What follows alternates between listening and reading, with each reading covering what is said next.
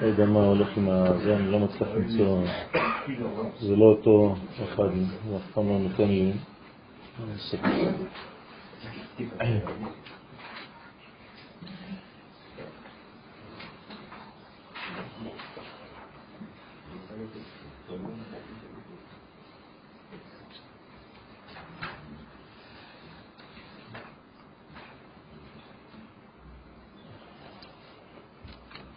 בשיעורים הקודמים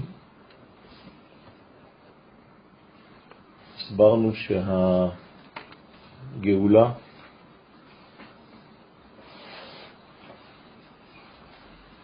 חייבת לבוא בזכות השמחה. והזוהר הקדוש גילה שהמילה בשמחה היא גם כן אותיות מחשבה. זאת אומרת שיש קודם כל כוח פנימי בשמחה,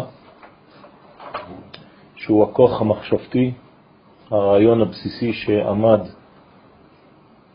ביסוד הבריאה, והוא להתגלות בעולמנו, להופיע בעולמנו. משמעות הדבר היא שהעולם הזה חייב בסופו של דבר לחיות לפי הקריטריונים הבסיסיים האלוהיים של המחשבה שקדמה לבריאת העולם. זה עניין של בשמחה אותיות מחשבה, וכשמורידים את האות שין, שהיא בעצם האיזון של ג' קווים, מהשמחה נשארת רק חמה. כלומר, במקום בשמחה, בחמה.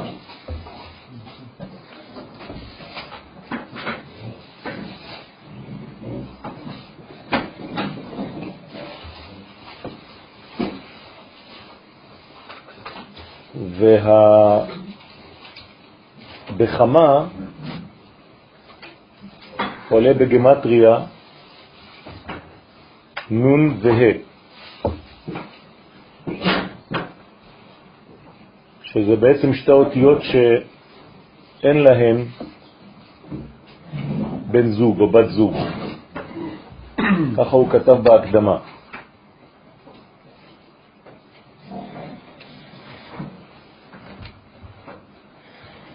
כלומר, השכינה אינה יכולה להזדווג אלא במינה. אי אפשר לה להזדווג עם אותיות אחרות, עם מדרגות אחרות. ולכן האותיות ה' ונון אינן יכולות להזדווג עם אות אחרת, אלא עם אותן אותיות. ה' ה' נון נון.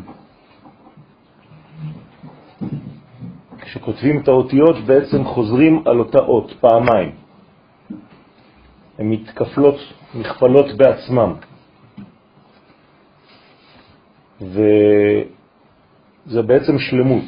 ה' ה' זה עשר ונון נון זה מאה. זאת אומרת שזה האותיות היחידות באלף בית שבלי המילוי של הנון, למשל בלי ו', כשאתה כותב נון זה נון נון ולא נון ו' נון, אז יש לך שלמות של מאה שבעצם השכינה היא המלאה במאה מדרגות בספירות שלה.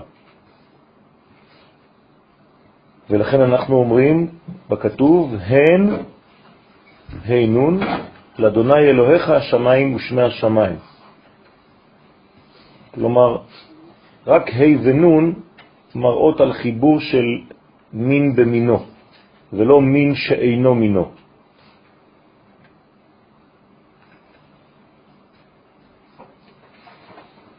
ועכשיו אנחנו ממשיכים למעלה ומפרשים ש... כי בשמחה תצאו, יש לו גם המשך. ובשלום תובלון. כלומר, אנחנו יוצאים מהגלות בשמחה, ואנחנו מובלים בשלום. אומר הזוהר, הנה שין תלת אבהן.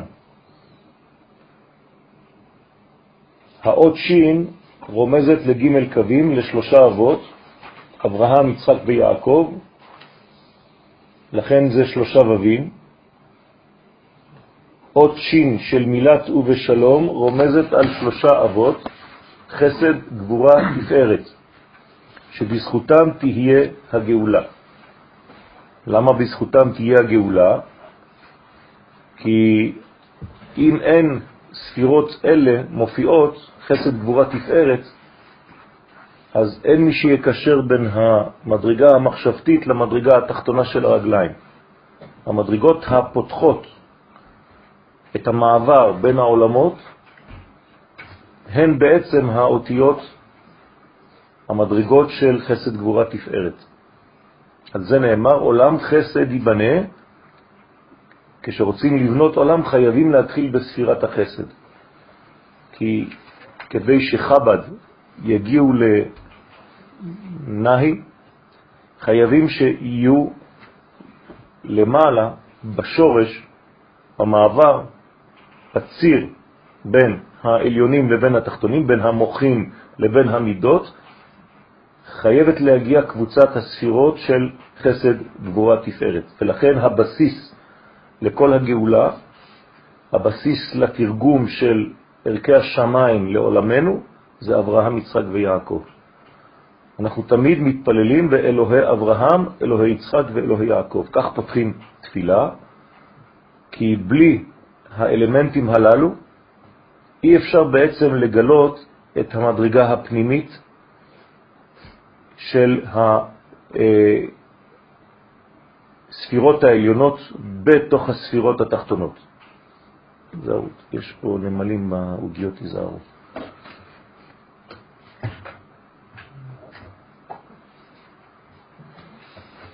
ו' ו' טרן משיחים, ואותיות ו' ו' של מילת ובשלום, יש פעמיים אות ו', רומזות על משיח בן יוסף ועל משיח בן דוד. אז אנחנו עכשיו נמצאים מול חמישה ובים כבר. זאת אומרת, יש לנו שלושה של אברהם, יצחק ויעקב, ויש לנו עכשיו גם כן שניים של שני המשיחים, הוא ושלום. מהן שתי הווים הללו? שהן בנצח והוד, הנקראים ווי העמודים.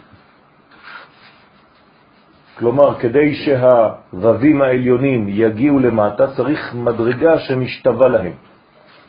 לכן גם המשיחים נקראים וו, כי אם לא היו כדוגמת האבות, אין אפשרות להתחבר.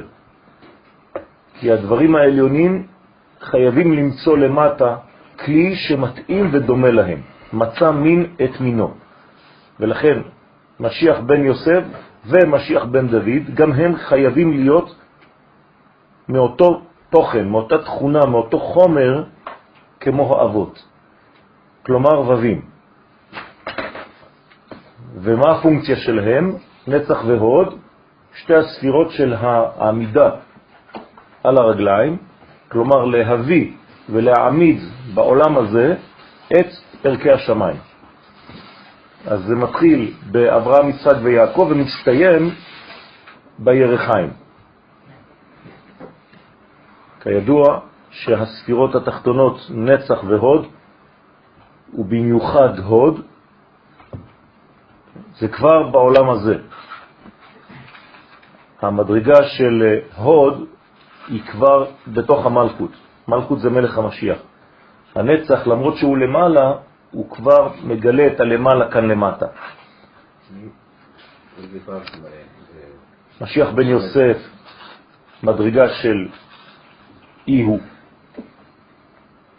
בנצח, כלומר בתפארת, ומשיח בן דוד במלכות. ואותיות מ' ל' ב' ובשלום, כן? אנחנו עכשיו מפרקים את המילה, נשאר מ' ל' ב', דה ובשלום, סליק עין ב', עולים בגמטריה חסד, 72, עין ב', עין ב' שמות, הגימל אותיות מ' ל' ב' של ובשלום רומזות על עין ב' שמות. עין ב' שמות, אתם זוכרים ש... יש לנו כאן ספר על עין ב' שמות, והספר הזה מראה שבעצם כל המציאות של העולם הזה, כל הבניין של המדרגות העליונות, מתגלה דרך העין בית שמות. אותה טבלה שאנחנו רגילים לראות בזוהר בפרשת בשלח, של שלושה פסוקים, ויסע, ויבוא, ויץ, ששם בעצם יש לכוון את כל המדרגה העליונה שיורדת ומתגלה בעולמנו. שוב פעם אני חוזר, עולם חסד ייבנה. עין ב' זה חסד, וזה בעצם מה שנשאר כאן. במילים אחרות, יש לנו מנגנון אלוהי עליון, שאנחנו לא נוגעים בו, אבל אנחנו אמורים לתרגם לפי עולמנו את הערכים העליונים האלה, ולכן זה מתחיל אצלנו מאברהם, יצחק ויעקב, שלושה אבים. אחרי זה יש לנו את השם עין ב', שזה התרגום של העליונים לעולם הזה, ומי שמעמיד את הכל זה שני המשיחים. לכן צריך גם שני משיחים. בשביל מה שניים? מספיק אחד, אחד כנגד נצח, אחד כנגד הוד. חייב שיבוא תמיד אחד לעומת השני, כדי שלא נהיה בחד סמכה. חד סמכה, זאת אומרת שאם הספירות חז ושריום היו עומדות אחת מעל השנייה, זה שבירת הכלים. אנחנו לא רוצים לחזור על הטעות הזאת, ולכן כל דבר בעולמנו מופיע בזוגות, אפילו המשיח. רק בזוגות אנחנו נכנסים אל התיבה, אתם זוכרים, נכון? תיבת נוח, שניים, שניים. תיבת נוח זה הגאולה. אי אפשר להיכנס אל תוך הגאולה יחיד. אתה חייב להיכנס בזוגות. אם לא, אתה לא משתווה והתיבה דוחה אותך. אז מי שרוצה להיכנס גם ללימוד התורה, שזה התיבה, ראשי תיבות, תיבה, חייב להיכנס בזוגות. כלומר, אי אפשר ללמוד את הלימוד הזה לבד, או חברותה או מיטותה. לכן חייבים להבין שיש בן זוג. גם אם זה תלמיד, גם אם זה חבר, זה אותו דבר.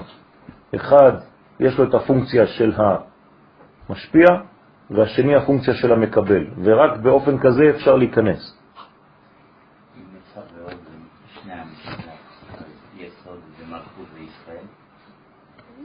עוד מדרגה. היסוד מתאים יותר למדרגה של הנצח, והמלכות מתאימה יותר למדרגה השנייה. אבל זה ציר, זה ציר שמחבר ביניהם. כלומר, זה כמו תפארת במדרגות העליונות. הם שופכים על יסוד נכון. ששניהם זה שני כן. פנים של ישראל. כן. זה ציון וירושלים. לכן, זה מה שנשאר מאותה מערכת שנקראת ובשלום.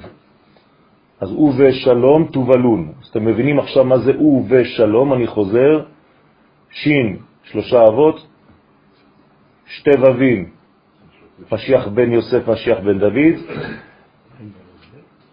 עין בית נשאר באמצע, ולמד, כלומר מם למד בית ויחד עין בית. ולכן על ידיהם תהיה הגאולה. כלומר, אי אפשר להוביל אותנו אם אין ובשלום.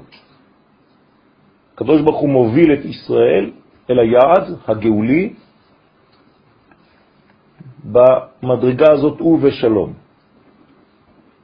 ודאי הוא דאיתמר, וזהו שנאמר, ושבתי בשלום אל בית אבי. פירוש, כשיעיר השם עין בית הנרמז ומילת בשלום במלכות, אז שבתי לבית אבי שהוא בית המקדש. על ידי שני משיחים והיינו תובלון לירושלים.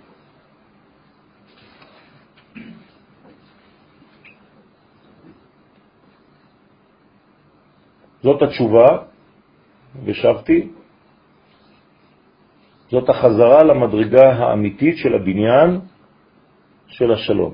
לכן זה שמו של הקדוש ברוך הוא, וצריך להיזהר לא לחלל את המושג הזה, כמו שלצערנו עושים לנו ב-20 שנה האחרונות, 25 שנה האחרונות, לחלל את המילה הזאת, את המושג הזה, שלום.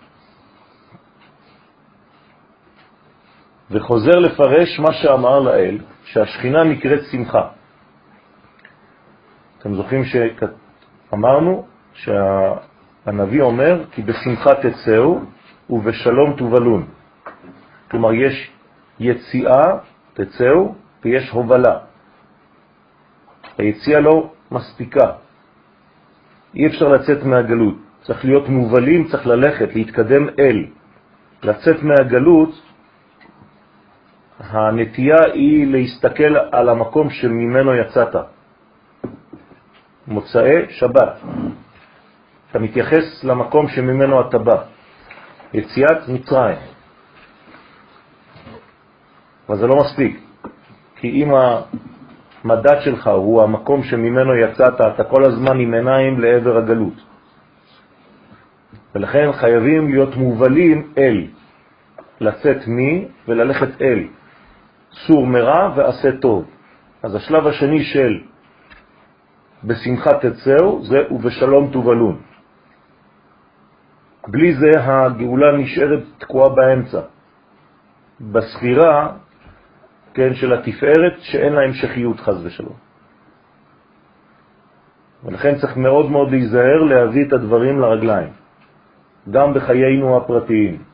לא להישאר במדרגה של תפארת, לא רק בגלל שאתה לא מיישם את הדברים עד תום, אלא בנוסף לכך, אתה תהיה באובר אור. אתה תתפוצץ. מריבוי של מדרגה שאתה לא ממשיך אותה למטה. ואז מתחילות תופעות של דיכאון, תופעות של אה, מצב לא בריא. למה? כי אתה לא מוריד לרגליים. הרגליים שלך זה המשיח הפרטי שלך. אתה חייב כל הזמן להגיע למשיח בן יוסף ולמשיח בן דוד בכל מה שאתה חושב זה צריך להגיע בסופו של דבר למדרגה הזאת, גם בחיים שלך הפרטיים. ולא, אתה תמצא את הרגליים שלך חלשות מאוד ביחס לחלק העליון של הגוף, והכל בעצם יתרכז בחלק הזה, וזה יביא כעסים, יותר מהמצב הנורמלי, כי אתה לא מאפשר לזרום. ולכן צריך להוביל, תובלון, עד המדרגה התחתונה, ושלום זה יסוד, כלומר תוריד את המדרגה דרך היסוד מהספירות נצח והוד עד למדרגה של הרגליים. צריך לקרקע את כל הרעיונות הגדולים, להביא אותם לידי ביטוי ומעשה. לכן השכינה נקראת שמחה, ואמר שמחה, הטעם שהשכינה תיקרא שמחה בביאת המשיח. אי הוא דאיתם הרבה, זה שנאמר בעניין השמחה, לך אכול בשמחה לחמך. פירוש שהשכינה הנקראת שמחה תקבל הערת לחם, שהוא מספר שלושה שמות הוויה שבחגת. כן, 26 שם הוויה כפול 3, ג' קווים, 78. 78 גמטריה לחם. במילים אחרות, לחם פרנסה גם היא תלויה בג' קווים, באיזון, בחסד גבורה תפארת. אז גם כשאנחנו מבקשים פרנסה צריך לעורר אלוהי אברהם, אלוהי יצחק ואלוהי יעקב. פירושו של דבר, כל מה שיורד מהשמיים, כל מה שיורד מהרעיונות העליונים חייב לעבור דרך ג' קווים. אם לא, הזרימה היא מקולקלת, מהירה מדי, ולא כוללת את כל המימדים. הירידה מחסד גבורה לתפארת והלאה היא לא ירידה של אה, במימד אחד, חסד גבורה תפארת, אלא אם היית מסתכל מלמעלה, היית רואה שזה בעצם ספירלה. החסד פה, הגבורה פה, התפארת פה, וכו', וזה יורד. כלומר, זה מנגנון שהוא עיגולי, אבל יש לו גם יושר. ולא בדו-מימד, ימין ושמאל בלבד. צריך לדעת כל הזמן לתת נפח לדבר הזה. ברגע שאתה מבין את הסוד הזה, ושתה בלב טוב ייניך. מפרש די יין המשומר בענביו מששת ימי בראשית, שהוא הערת הבינה. כלומר, רק במצב של הבינה יש כלים, קרי חסד, גבורה, תפארת, לחם, אז היא יכולה לזרום. לכן אפשר גם לשתות יין. יין זה בינה, זה תחילת הגבורות, זה להבין בין לבין. זה המדרגה הנוקבית של בין, בינה. הבין נותן בינה. מי שיודע לראות ולקרוא בין השורות, בין האותיות, יש לו בינה. הוא יודע לקרוא את השקט, הוא יודע לשמוע את הרווחים. הוא לא רק שומע את מה שנאמר, הוא גם שומע את מה שלא נאמר. זה סוד גדול, הוא שומע את ההפסקות שבין הדיבורים. הוא שומע את הלובן שבין האותיות, שבה הוא סוד יין המשומר המשמח, וזה נותן שמחה גדולה. זה נקרא יין המשומר, שגם ממנה תקבל המלכות הערתה בביאת המשיח. למה גם ממנה? להוסיף על מדרגת הקטר והחוכמה, חייבת הגאולה להיות גם כן עם הבינה. כלומר, כתר, חוכמה ובינה, מדרגה של מוחין, מדרגה של עליונים, היא זו שמובלת אל המדרגות התחתונות. אז אפשר לומר שבשמחה תצאו ושלום תובלון מדובר על המדרגות הללו. כלומר על כל הרעיונות העליונים האלה, שנקראים חב"ד. אם אין לחב"ד רגליים, אז אה, זה נשאר באוויר. ולכן חייבים להביא, לתת למדרגות העליונות האלה רגליים. וכל הקשיים בעולמנו זה בגלל שיש מדרגות מחשבתיות גדולות מאוד, אבל אין כלים ליישם את זה. אז הכל מתפוצץ, הכל מתפרק, כי אין לאנשים אפשרות ליישם, הם לא מבינים מה זה מלכות. אם אני אשתמש בתורה של הרב קוק זצ"ל, זה תורה בלי מלכות, חז ושלום. ותורה בלי מלכות זו קטסטרופה. אני אפילו יכול לתרגם לכם את זה במילים יותר עכשוויות. מי שלא מבין את מלכות מדינת ישראל וחושב שיש לו תורה, אז חז ושלום זה הופך להיות מלחמת אחים, זה הופך להיות שנאה, זה הופך להיות חוסר הבנה טוטל, מוחלט, בכל מה שקשור לתורה. ולכן אפשר ללכת מכות ואפשר לא להבין בכלל מה אנחנו עושים פה. זה חילול של השם. איך מחללים את השם? לא מאפשרים לו להתגלות. זה נקרא לחלל אותו. כי אין רגליים, כי אין מלכות, כי הכל באוויר, כי הכל בישיבה, כי הכל בלימוד. אם אתה לא מיישם את המלכות, אתה לא חי אותה, אז יש לך בעיה רצינית. וה... גילוי של מלך המשיח זה דווקא לעבור אל המדרגה הזאת, ליישם את הדברים. לכן חייבת המלכות לקבל את המדרגות העליונות בכלי שלה. מלכות, רבותיי, זה לא דבר רוחני. מלכות זה גילוי של הרוח בחומר, במעשים, במדינה, במלכות. היום זה עובר דרך פוליטיקה, אין מה לעשות. זה נקרא מלכות. מלך זה מנגנון שיש לו כסף, שיש לו צבא, כן? לא אנחנו ממציאים את הדברים. אם זה לא היה ככה, אז דוד המלך לא היה מלך. כל המלכים שבעם ישראל, מה הם עשו? מלחמות. הייתה להם כלכלה. לא צריך את כל הדברים האלה. כן צריך. שלמה המלך ידע בדיוק ולכן גם עושר וגם כבוד וגם צבא וגם מנגנון של כל מה שצריך כדי לבנות מערכת מדינית שיכולה להאיר לאומות העולם, כי זה התפקיד. איך תאיר לאומות העולם, כן, אם אתה מחופש לאיזה כן? מה, מה רואים ממך בכלל? אפילו האחים שלך לא רואים אותך. אתה צריך להביא מדרגה משותפת עם האומות, כדי שיהיה, ש, שתהיה שפה. שפה זה חלק חיצוני, לשון זה חלק פנימי.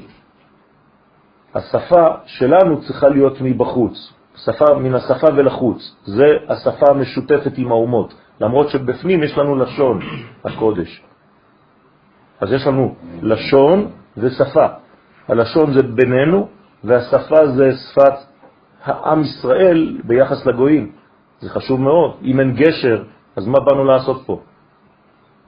ועלי תמר ועליו נאמר סוד השם ליראיו. כלומר, איפה מגיע הסוד של י' כו' רק למי שיש לו יראה. יראה, ספירת המלכות. בלי בניין מלכות, אין יראה, אין סוד. אתה לא יכול לקבל את הסוד של שם הוויה. אתה לא מאוזן. פירוש מילת סוד, מספרה 70, כמו יין. דהיינו, יין המשומר, מדרגה של סודות, מדרגה של יין, מדרגה של בינה, מדרגה של בין, של הלובן, זה הסוד. הסוד זה הכוח המחבר, בעברית סוד זה פירושו כלל, קהל, להסתודד. למי זה ניתן? ליראיו. שהוא שפע של הבינה, תקבל המלכות הנקראת יראת השם. אז המלכות זה היראה, והיא מקבלת את הסוד. במילים אחרות אפשר לומר שאדם שלמד סוד, אפשר לראות את זה לפי צורת החיים שלו. אפשר ללמוד כל החיים ולא לחיות את מה שאתה לומד. שוב פעם, חסר לך רגליים, חסר לך מלכות, חטא המרגלים. חטא המרגלים זה בדיוק הדבר הזה, זה תורה בלי מלכות. זה רעיונות בלי יישום. זה מדבר בלי ארץ ישראל. כן, זה אנשים שפוחדים מהקרקע, פוחדים מהמציאות התחתונה. ואנחנו צריכים לתקן את זה. אז כל זה נקרא יראת השם. ראשית חוכמה יראת השם. והיינו יין טוב דת צדיק, יין טוב הוא ביסוד, וזה ירנפין, שבו נמשכות מן הבינה חמש גבורות הנקראות יין. כן, צריך לבנות את הכלים, אז הגבורות הן החלק הראשון. וממנו, מהיסוד, נמשכות למלכות, כדי לבנות אותה, לעשות אותה כלי אמיתי. לכן החלק הראשוני בהיסטוריה שבונה את המלכות הוא חלק חיצוני, חלק מאוד מאוד גשמי, של בניית יסודות. צריך לייבש ביצות. כדי לייבש ביצות צריך המון כסף. כדי שיהיה כסף צריך שמישהו ידאג לכסף, אז הוא דואג לעסקים. ולכן מטבע הדברים הוא יהיה פחות אה, למדן בשלב הראשון של הקמת המדינה. אז לא צריך לפחד מזה. במסכת סנהדרין אה, צדיק ח' מסופר על אה, תנאים שפחדו מהגאולה. אחד מהם נקרא אולה, השני רב אבא, רבה, סליחה. שניהם אמרו ביטוי מאוד מאוד קשה להבין, יתה ולאחנינה, שיבוא ולא יראינו, שיבוא מלך המשיח ורק אני לא אהיה בתקופה הזאת כדי לראות אותו. איך יכול להיות שתנאים, המוראים, שמתפללים כל היום לביאת המשיח, יגידו אני לא רוצה לראות את התקופה הזאת. כנראה שמשהו מאוד מפחיד אותם. הגמרא לא נותנת פירוש למה, על, לפחות על רב אולה. אבל ממה שיבוא אחר כך בדברי רבי יוסף, רב יוסף, אנחנו יכולים להבין את מה שאולה התכוון אליו. רב יוסף אמר יתה שיבוא ואזכה לשבת בצל של הגללים של חמורו של מלך המשיח. כלומר, רב יוסף אומר, הוא לא מתבטא במילה יתה ואראנו ואחמינה, כי הוא לא יכול לראות, הוא, הוא, הוא עיוור. רב יוסף עיוור. אז מה הוא אומר? גם זה סוד בפני עצמו. כלומר שבתקופת הגאולה יהיה צורך בעצימת עיניים על הרבה דברים. אם לא, אתה לא תוכל לשרוד. הוא אומר רק שיבוא ואשב תחת הגללים של החמור, בצל של הגללים. איך אפשר לשבת בצל של גללים? זה אומר שיש המון, נכון? כלומר, יש לך לפחות הר של צל, הרצל. זאת אומרת שההרצל זה ההר של הצל של הגללים של המשיח, אבל גם שם רב יוסף אמר, אני רק כשיבוא אני הולך לשבת שם. כלומר, גם כשיבוא בן אדם כזה, שכולם יגידו חילוני וזה, ומה הקשר בכלל לגאולה, תדעו לכם, אומר רב יוסף, זה התהליך. בהתחלה זה יהיה הר של צל. למה? בגלל שהחמור של המשיח כנראה לא מתקדם מספיק. בגלל זה יש כל כך הרבה צועה. אם החמור היה הולך, אם התהליך היה מתקדם, אז לא היה הר של צל. אבל בגלל שהתהליך תקוע לפעמים, אז הוא מפחיד. וזה מה שהפחיד את אולה. נחזור לענייננו. מעניין לעניין באותו עניין. דהייתם הרבה, ברוך אתה אמר אלוהים מלך העולם שהכל נהיה מדברו.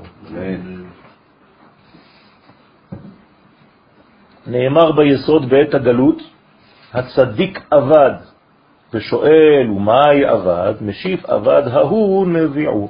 רוצה לומר, איבד את נביאת השפע שהיה רגיל לקבל מן הבינה ולהשפיעם למלכות. זה מה שקורה בגלות. כלומר, בגלות אין שפע. הקדוש ברוך סוגר את הצינור. למה? כדי שחז ושלום השפע לא ילך לחיצונים. כי אם השפע יורד בגלות, למי הוא מגיע? למי שאתה נמצא בו. ולכן הארץ שאתה נמצא בגלות אצלה, היא מתעשרת על חשבונך, בזכותך, בגללך. ולכן הקדוש ברוך הוא סוגר את הצינור הזה ומחכה, ממתין לזמן שתשוב ותיתן את חילך, את כוחך, למקום שאתה צריך לתת לו. אתה מהנדס, תיתן את הכוח שלך למדינה שלך. אתה עשיר, תיתן את הכסף שלך למדינה שלך, תפסיק לשלם מיסים בחוץ לארץ. לא קשור לזהות שלך. בשביל מי אתה נותן את זה? ואיש תאר, ומה קורה כשחז ושלום הצדיקים ועמך כולם צדיקים? מה קורה כשהשפע חז ושלום לא יורד יותר, כי אתה בגלות? אני לא מבין איך אנשים כל כך אה, מרימים על נס את, ה, את, ה, את ההישארות בחוץ לארץ. לא מצליח לתפוס את זה. איזה כאב, איזה כאב. אנשים שחושבים שהם רוחניים ודתיים ומחוברים. למה אתה מחובר, ריבונו של עולם? על מה אתה מדבר בכלל? תלמד. כל סנטימטר בתורה מדבר הפוך ממה שאתה אומר. על מה אתם מדברים? אין לך אפילו יסוד אחד על, עליו אתה יכול להישען, כלום.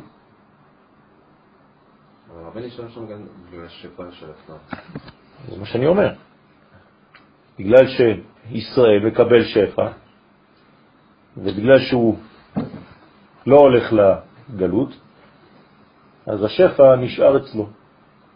אז מה זה אומר? שהקדוש ברוך הוא בעצם מפסיק את הצינור בצדיק עצמו. הוא לא יכול להמשיך את זה למלכות, כי אין לו מלכות. בחוץ לארץ אין מלכות. אז אנשים חושבים שהם מתעשרים, אבל זה גניבה של הכסף, של השפע האלוהי, לעצמך. היית אמור להעביר את זה למלכות. ואיש תאר ונשאר היסוד חרב ויבש. אז הוא, למרות שיש לו, הוא חרב. למה? כי התכונה של היסוד היא להעביר. כמו שאמרתי לכם, מי שלומד תורה ולא מעביר אותה, הוא מתמלא, מתמלא, מתמלא ומתפוצץ. ולכן, חז ושלום, במקום להיות ברביון, הוא מתייבש. אז זה נקרא ואיש תאר חרב ויבש בבית ראשון ושני. ובביאת המשיח, בזמן ביאת המשיח, יקבל כל ההערות בחזרה מאימא, שהיא כנגד בית ראשון, וישפיעם במלכות שהיא כנגד בית שני. כלומר, בית שלישי זה בינה ומלכות מחוברים. מה קרה בבית ראשון? בינה בלי מלכות. מה קרה בבית שני? מלכות בלי בינה. מה זה אומר? שבבית ראשון המושג הכללי היה דומיננטי, אבל הפרט לא היה לו מקום. בבית השני הפרט היה דומיננטי, ולכלל לא היה מקום. הבית השלישי חייב להיות באנשים שמבינים כלל ופרט, שיודעים מה זה תורת הכלל ויודעים להעביר אותה גם למדרגה הפרטית שלהם עצמם. בלי זה, חז ושלום, יש ניתוק בין העולמות. אז אי אפשר לצאת מהמצב הכללי של המדינה שלנו ולהגיד לא אכפת לי מה שקורה בחוץ. זה אסור, זה איסור. אתה חייב להיות חלק מהאומה שלך. ומי שכואב בחורבן שיש, אז הוא רואה בשמחתה. אם לא, אתה בורח מעצמך, אתה בורח מהכלל, ולכן חז ושלום אתה בעצמך הופך להיות מחלה, כמו תא שיצא מהכללות של הגוף.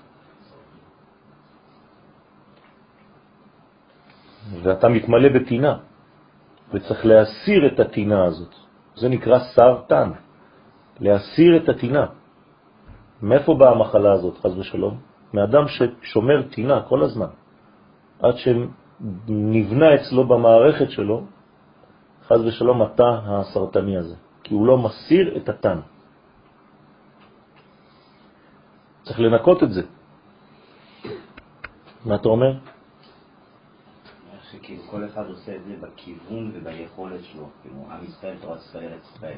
אחד יכול לבחור שכאילו הוא יכול להשקיע ורואה את הפחד בכלל יותר בעניין של הבנייה של מדינת ישראל, ואז הוא ישקיע את כל כולו שם. אחרים כאילו יראו את זה בעם ישראל יותר, אז ישקיעו את כל כולו, אבל העיקר הוא לראות את התהליך הזה של הפרט עם הכלל והכלל עם הפרט, נכון. ולהשקיע ב- ביכולת שלך עצמך, נכון? כן. אנחנו לא כולם, אנחנו לא דוגלים באחידות, אנחנו דוגלים באחדות. פירוש הפסוק המובא להלן, הס כל בשר מפני השם. כל הגויים יפחדו וישתקו מפני פחד השם, כי נאור ממעון קודשו. כלומר, יגיע הזמן שהקדוש ברוך הוא ירגישו שהוא מתעורר. הייתה תקופה גלותית בו הקדוש ברוך הוא נקרא ישן. אתם זוכרים? ישן אלוהים של אלה. ישנו עם אחד מפוזר ומפורד בין העמים, דרשו חז"ל, אל תקרא ישנו, אלא ישנו, ישן, האלוהים ישן. מה זה שהאלוהים ישן? אין לו גילוי, אין לו גילוי לשם הוויה. אין לו מוחין. מי שישן, מסתלקים ממנו המוחין. ולכן אדם שאין לו מוחין לא יכול להוליד. נכון? כמה ילד עד גיל תשע אינו יכול להביא זרע שמוליד? כי אין לו מוחין. ולכן חז ושלום מדרגה שאין בה מוחין, זה נקרא מדרגה ישנה. צריך להיזהר מאוד, צריך לעורר את המדרגה הזאת. כן? קומי, אורי, עורי, עורי, שיר דברי.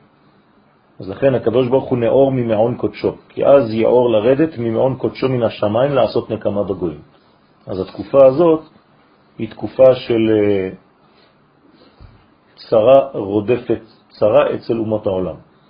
זאת אומרת, הם לא ידעו כבר מאיפה זה מגיע להם, הם חיו בשלווה מדומה במשך מאות בשנים, ופתאום ייפול עליהם עכשיו מדרגות אחר, אחד אחר השנייה, הם לא יודעים כבר, כן? כל זה בשביל דבר אחד, לתת למלך המשיח להתגלות בשקט, בלי שיפריעו לו. כלומר, הקדוש ברוך הוא נותן לאומות העולם להתעסק בכל מיני שטויות, כדי שישכחו מאיתנו ויתנו למהלך להתקדם, כי הם כל הזמן אנסו אותנו. ועכשיו הקדוש ברוך הוא נותן להם להתעסק בעצמם, כמו לסכסך מצרים במצרים לפני הגאולה, נכון? לפני שיצאנו ממצרים הייתה מלחמה בין המצרים עצמם, בין הבכורות של מצרים לבין כל השאר. בכורי מצרים הבינו שאם לא נותנים לעם ישראל לצאת, הם ימותו. הם הבינו את זה טוב. הייתה להם תחושה אינטואיטיבית אמיתית. מצרים שלא שמעה להם, אז הבכורות יצאו למלחמה נגד מצרים. מכה מצרים בבחוריהם. זה הסוד האמיתי. לא שהקדוש ברוך הוא היכה את הבכורות. שהבכורות היכו את מצרים. הייתה שם מלחמה שאף אחד לא מכיר אותה. בין הבכורות של מצרים לבין כל מצרים. המכה מצרים בבכורות שלהם. קם סבא ואמר לרבי שמעון, מי זה סבא?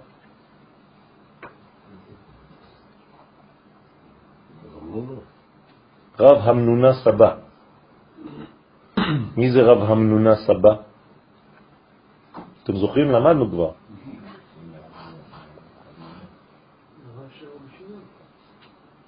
מי? כן, אבל מי זה? מאיפה הוא יצא? תמיד הוא היה סבא. הוא לא אף פעם לא היה ילד. מה זה, מה זה, מה, מי זה? טוב, תחפשו את זה ותביאו לי את זה פעם הבאה. קם סבא ואמר לרבי שמעון, אדני, במחשבה סלקה, שם אדני שהיא המלכות, קודם הגאולה תעלה בסוד מן בחוכמה. כלומר, המלכות תעלה לחוכמה. במילים אחרות, מה זה לעלות? לקבל. היא לא צריכה לזוז ממקומה, כן? לעלות זה לקבל מדרגה, זה נקרא עלייה בשבילה. גם כשאתם עולים במדרגה, אתם לא זזים מהמקום שלכם. פשוט אותה מדרגה שאליה אתם עולים, יורדת עליכם. זה נקרא לעלות, הבנתם? אז אף אחד לא עולה לשום מקום. זה כבר שיגעון, זה לא משלנו, זה לא יהדות. אנחנו לא עולים לשום מקום. אז אה, למה אנחנו משתמשים במילה לעלות? פשוט מאוד, אותה מדרגה עכשיו מתגלה בך. אז אם אתה אומר למשל מלכות עלתה לבינה, מה זה אומר? שמלכות קיבלה בינה. אתה עלית לגדולה, קיבלת גדולה, אתה לא עלית למדרגת החסד למעלה, לא זזת. לכן המלכות לפני הגאולה, ברגע של הגאולה, קודם הגאולה, היא תעלה בסוד מן, מים נוקבים, כלומר, היא תעלה עדים. להעלות מן זה לרצות. מה היא תרצה? חוכמה. אל תהיה צודק, תהיה חכם. הם רוצים להיות חכמים. הנקראת מחשבה. למה? אמרנו, כי בשמחה תצאו, במחשבה תצאו. אתם זוכרים? מחשבה זה חוכמה. כלומר, כדי לצאת לגאולה צריך להאיר אור החוכמה, שנקרא אבא. בעולמות עולם האצילות. נכון? הרמח"ל כותב, זצ"ל, אין גאולה אלא מאור האצילות, מעולם האצילות. אי אפשר שתבוא גאולה מקומה פחותה מזה. אין דבר כזה, זה לא גאולה. אז הגאולה חייבת לבוא בגילוי אור האצילות בעולמנו. זה נקרא שהמלכות עולה למחשבה. מחשבה כי בשמחה. כי בשמחה תצאו, במחשבה תצאו. ולאו בחושבן, ואז אינה עולה בחשבון שלם, כי בגלות חסרה משם אדני אות י', שהיא הערות החוכמה הנקראת רק עדן, כלומר לפני הגאולה אין חוכמה במלכות. אז במקום להיות שם אדני, היא רק עדן, אנחנו על עדן החלון. ועלי איתמר ועל המלכות נאמר בשעה שהיא בגאולה, בזמן הגאולה, הס כל בשר מפני השם. מה זה הס כל בשר? תשתקו, כן? מפני השם, מפני י' כו' כי אז תקבל אות י' מן החוכמה ויושלם השם אדני, שהוא כמספר הס, 65. עכשיו זה נון ה' כמו שאמרנו קודם. מה? אבל דיברנו קודם על הנון ה'. נכון, זה, זה כשיש, כשאין... אה, שזה עדן זה נון ה'. נכון. זאת אומרת שזה השלב שבעצם המדרגה למעלה אין לה זיווג, אלא בעצמה. אבל היא צריכה להיות זכר ונקבה, אז לכן צריך להשלים אותה. ההס הזה מופיע בספירת העומר, זה ראשי תיבות ספירת העומר. חכמי הקבלה מכוונים על ספירת העומר, אצלם מודגשות שתי האותיות, סמך, ספירת העומר, ה. סמך ה, הם חושבים על המלכות, כדי למלא אותה באותם ימים של ספירת העומר באורות שהיא זקוקה להם. כדי להגיע לחג השבועות לקבל תורה. לכן הס, כי נאור ממעון קודשו, רוצה לומר, כיוון שאין המלכות מקבלת מעצמות המוחים של אבא אלא הערה בעלמא, היא לא מקבלת את האור אלא הערה, כאילו מפנס רחוק, לכן אם תבוא הגאולה מצידה לא תהיה בשלמות. לא, לא סתם עושים דברים, לא בונים דברים, כאילו זהו, אז בוא, יאללה, בוא נעשה, בוא נבנה, בוא נעלה. זה לא עובד ככה. אם אין מנגנון, אם אין כלי קיבול אמיתי, אתה יכול לעשות מה שאתה רוצה, לטפס על העצים ולצעוק גאולה, גאולה, ואין גאולה, חז ושלום, שלמה. למה? כי אתה לא מקבל מעצמות המוחים, זה אין מוחים. אם אין מוחים, אין סיכוי בכלל לשום דבר. אז יש לך רק הערות מרחוק. אז אנשים מקבלים הערות. לפעמים ההערה קצת יותר מדי גדולה, אז הוא מתחרפן. כי אין לו כלים. אז אה, זאת אותה מחלה, תדעו לכם, יש, יש, יש מחלה, חז ושלום, מחלה נפשית, שהיא או שמחה עצומה או דיכאון עצום. באותם זמנים, כן? כל חמש דקות, פיו, פיו. כן? מין דו-קוטביות כזאת. מסוכן מאוד. אלא יתאר בכמה דהתאר משנתה וחזר לשנתה. תתעורר הגאולה כמי שמתעורר משנתו וחוזר לשנתו. רוצה לומר שתהיה נראה כאילו מתעוררת הגאולה, אבל מיד חוזרת הגלות כמקודם. זה חוזר למה שכתוב בגמרא, בירושלמי, בברכות, גאולתם של ישראל כמעה כמעה. נכון? מי היה שם? מי אמר את זה? כך היא גאולתם של ישראל. מי זה היה? מישהו הלך עם רבי, לא, לא רבי עקיבא,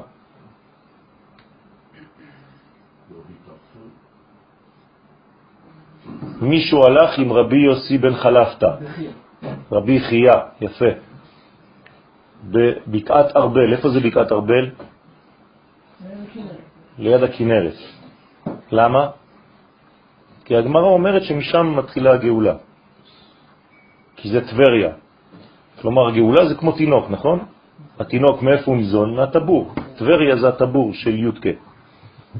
לכן הגאולה יוצאת מהטבור, כמו תינוק שנולד. אז אה, כמו שיר שנולד, נכון? איך זה עובר?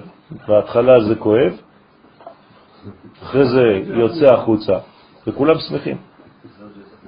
נכון? טוב. לפי שאין למלכות מוחין של אבא, שהוא רחמים גמורים. צריך מוחין דאבא. מוחין דאמא זה גבורות, לא מספיק רחמים. ולכן זה מסוכן, צריך תמיד רחמים וגם דחייה של כל החיצונים. רק אור דאבא, אתם זוכרים, דוחה את החיצונים, מסלק אותם והורס אותם, מחלה אותם. לא רק מסלק אותם ודוחה שיהיה בחוץ, אלא גומר אותם. לכן צריך מוכין דאבא, שהוא רחמים גמורים המגרשים את הקליפות, אלא מוכין דאימה שאינם רחמים גמורים. אז אי אפשר בלי אור של אבא. כלומר, גאולה זה אבא ואימא.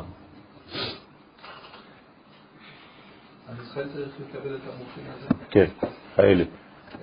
כן. גם הילדים שלך. ואז אנחנו מביאים לאומות העולם? כן, רק שלמלכות יש את כל האורות האלה, מאיפה זה יעבור לאומות העולם? רק מהמלכות זה יכול לעבור, נכון? זה לא יכול לעבור ממדרגות עליונות. המלכות היא החלק החיצוני ביותר, משם אנחנו עוברים לאומות העולם. שבעצם כל הרעיון הוא שכל פרט מקבל איזשהו משהו, מוסיף אותו לכלל, שם אותו בכלל, ואז הכלל מהיר לחוץ. לא, הפוך. הכלל מקבל, ואחרי זה זה יורד לפרטים. ואחרי זה הציבור. לא לכלל, לציבור. זה משהו אחר. בסדר? כלל זה נשמה. עד דהתאר י' כו' כדאיהו רחמי, עד שהתעורר הכוח של השם הוויה, שהוא רחמים. לכן מה זה רחמים? איך אתם מתרגמים רחמים? כבר אמרנו, למדנו את זה. זמן, נכון? לכן רבי חייא אומר, כך היא גאולתם של ישראל, כמעה כמעה. כלומר, מה הוא החדיר כאן? רעיון של זמן. במילים אחרות, תהליך שהוא כל כולו מידת הרחמים, כמו רחם ברבים. נותנים לתינוק, לעובר, להתרגל למציאות החדשה. אז מלך המשיח, כשהוא יורד לעולמנו, כשהוא מתגלה בעולמנו, הקדוש ברוך הוא נותן לו זמן להסתגל למצב הלא כל כך פשוט שהוא יראה כאן. כן, המשיח אה, פוחד מאוד מלהתגלות. מאיפה אנחנו יודעים את זה? ממשה רבנו. משה רבנו, מה, מה, מה הבעיה שלו? הוא אומר, עזוב, הם לא יאמינו לי בכלל. מי יסתכל עליהם? איך, איך, לאן אני אכנס? איפה לי להיכנס פה? אחד שונא את השני, אחד מרביץ לשני, אחד זה, זה בדיוק מה שקרה שם. הלאורגני אתה אומר? תשימו לב, זו אותה היסטוריה. נכון? אז מלך המשיח מסכן. מסכן, הוא בוכה שם במיטה שלו כל לילה. ואומר לקדוש ברוך אתה שלחת אותי להתגלות. על מי אני הולך להתגלות פה? תראה איזה בלגן הולך במדינה. אין עם מי לדבר. והקדוש ברוך אומר לו, אל תדבר ככה על עם ישראל. אל תסתכל על החלק החיצוני, הוא עושה הרבה רעש, אבל זה לא הרוב. הרוב הוא שותק ומבפנים. ולכן, באופן פרדוקסלי, דווקא כשהגאולה מתחילה, הכל נהיה חשוך יותר. מאז באתי אליך, מאז אמרת לי, לך לפרו, ערה לעם הזה, אז מה אתה עושה לי? אתם מבינים איך זה עובד? אז אסור להתייאש. על זה נאמר, אין בן דוד בא עד שיתייאשו. זה ממש... כן. בגלל שאברהם הוא אדם יחיד, הוא עדיין לא אומה. אין אומה, לכן שם הוויה עדיין לא מתגלה. לא יכולה להיות גאולה בזמן אברהם. שם הוויה י' כו' לא נודעתי להם, אלא באל שדי, נכון? וירא אל אברהם, אל יצחק ואל יעקב באל שדי, ושמי י' כו' לא נודעתי להם. למה לא נודעתי להם? הודעתי כן, אבל לא נודעתי, בגלל שאין עם. כשאין עם לא מדברים על גאולה בכלל. מי יכול להביא גאולה לעולם? רק עם ישראל. כשעם ישראל עדיין לא מופיע על במת ההיסטוריה, אין על מה לדבר בכלל. בסדר? אז השלב הראשון, מה הוא עושה מאברהם? ואעשך לגוי גדול. איפה? בארץ ישראל. לך לך מארצך. אם זה היה אפשרי מהגלות, היינו עושים את זה בכל מקום בעולם. אבל הרב אמרנו שהכל היה יכול להיגמר עם אדם הראשון. נכון? אז זה לא עם עדיין. לכן זה לא נגמר. אבל זה היה פוטנציאלי, אבל זה לא, כי זה לא מה שצריך.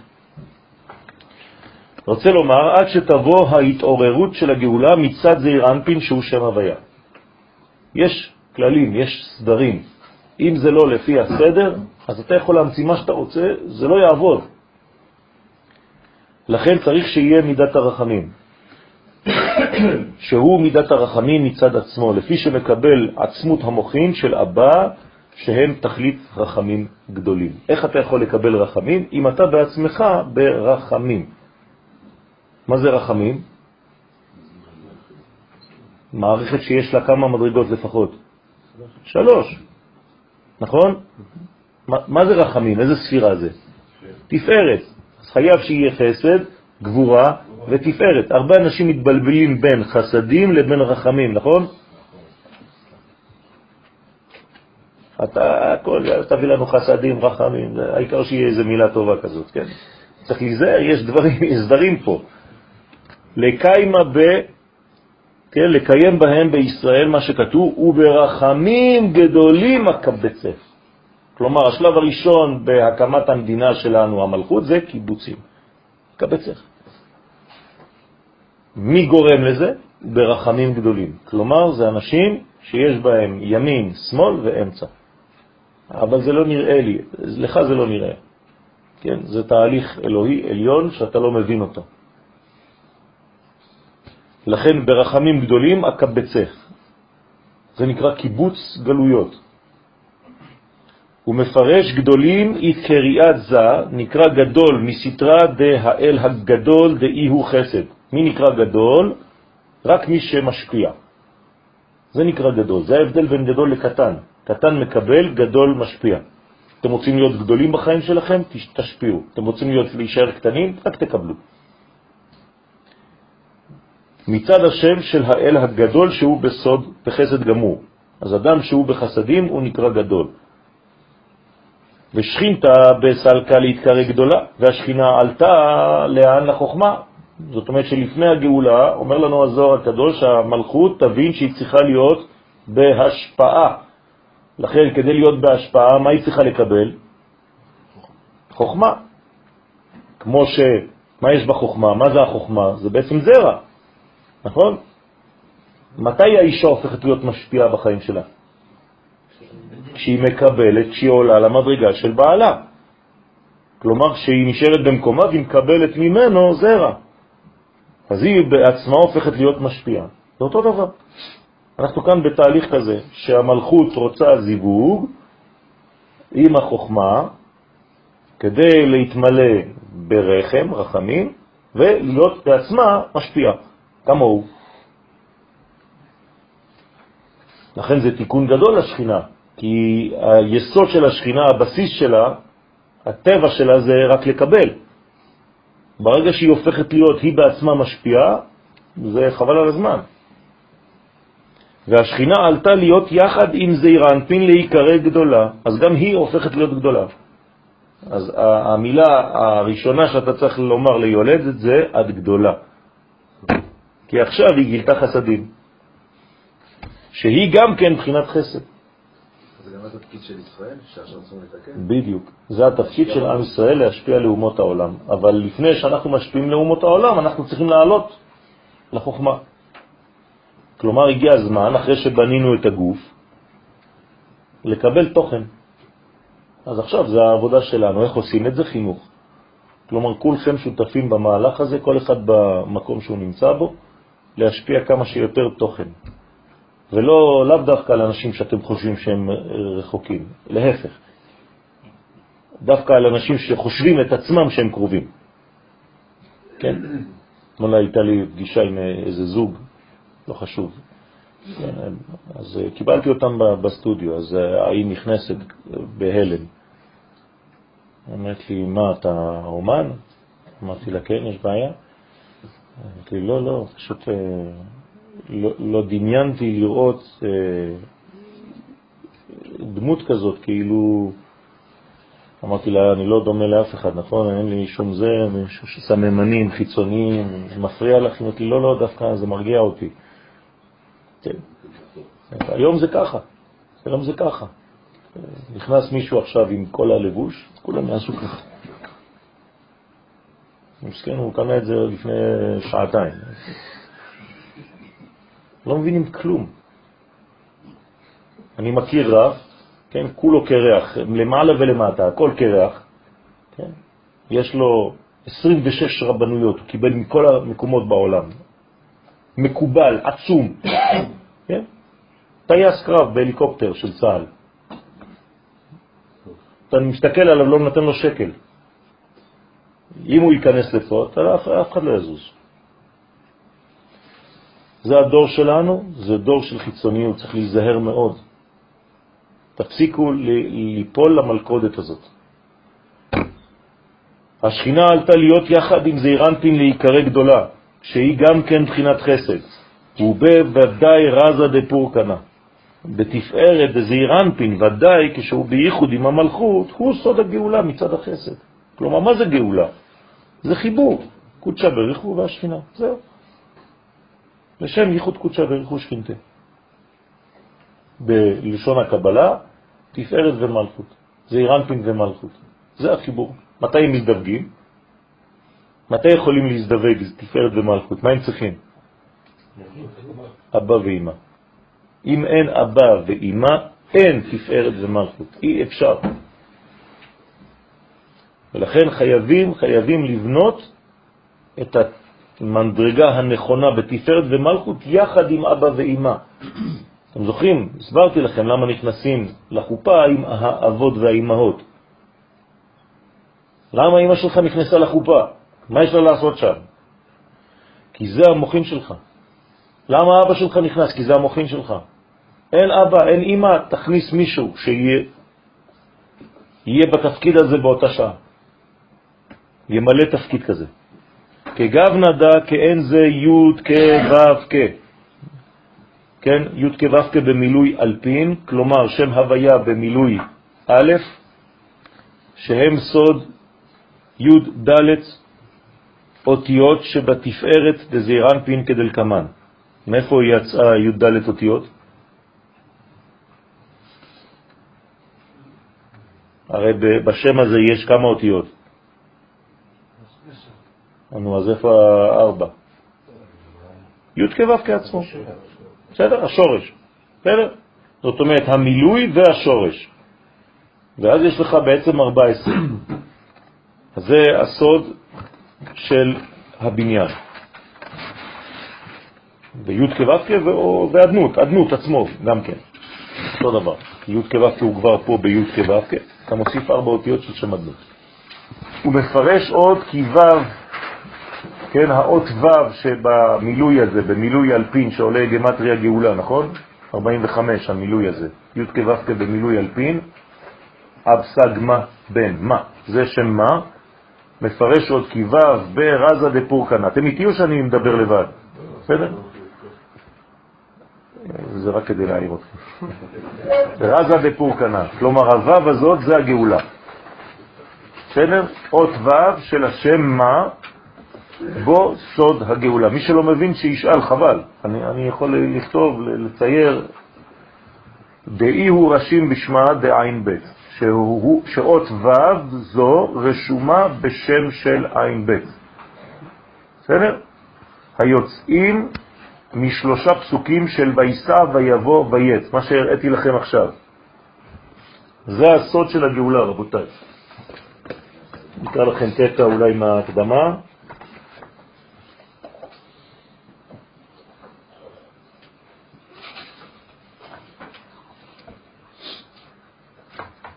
השמות האלה, כן, של ויסע ויבוא ויץ, הפסוקים הנ"ל מתארים את הרקע שקדם לקריאת ים סוף. בני ישראל שיצאו ממצרים נמצאים על חוף ים סוף, פרעה סוגר עליהם. בשלב זה נראה לכאורה כי המצב אבוד, אין תקווה ואין מנוס. ישראל צועקים אל השם לעורר את מידת הרחמים עליהם, ותגובתו של הקדוש ברוך הוא אינה מובנת. הוא אומר למשה רבנו, מה תצעק אליי, דבר אל בני ישראל ויסעו. כלומר, כיוון שהגאולה שלנו דומה מאוד לגאולה של מצרים, שנאמר, שנאמר, איך אני יודע שהגאולה שלנו דומה לזאת של מצרים?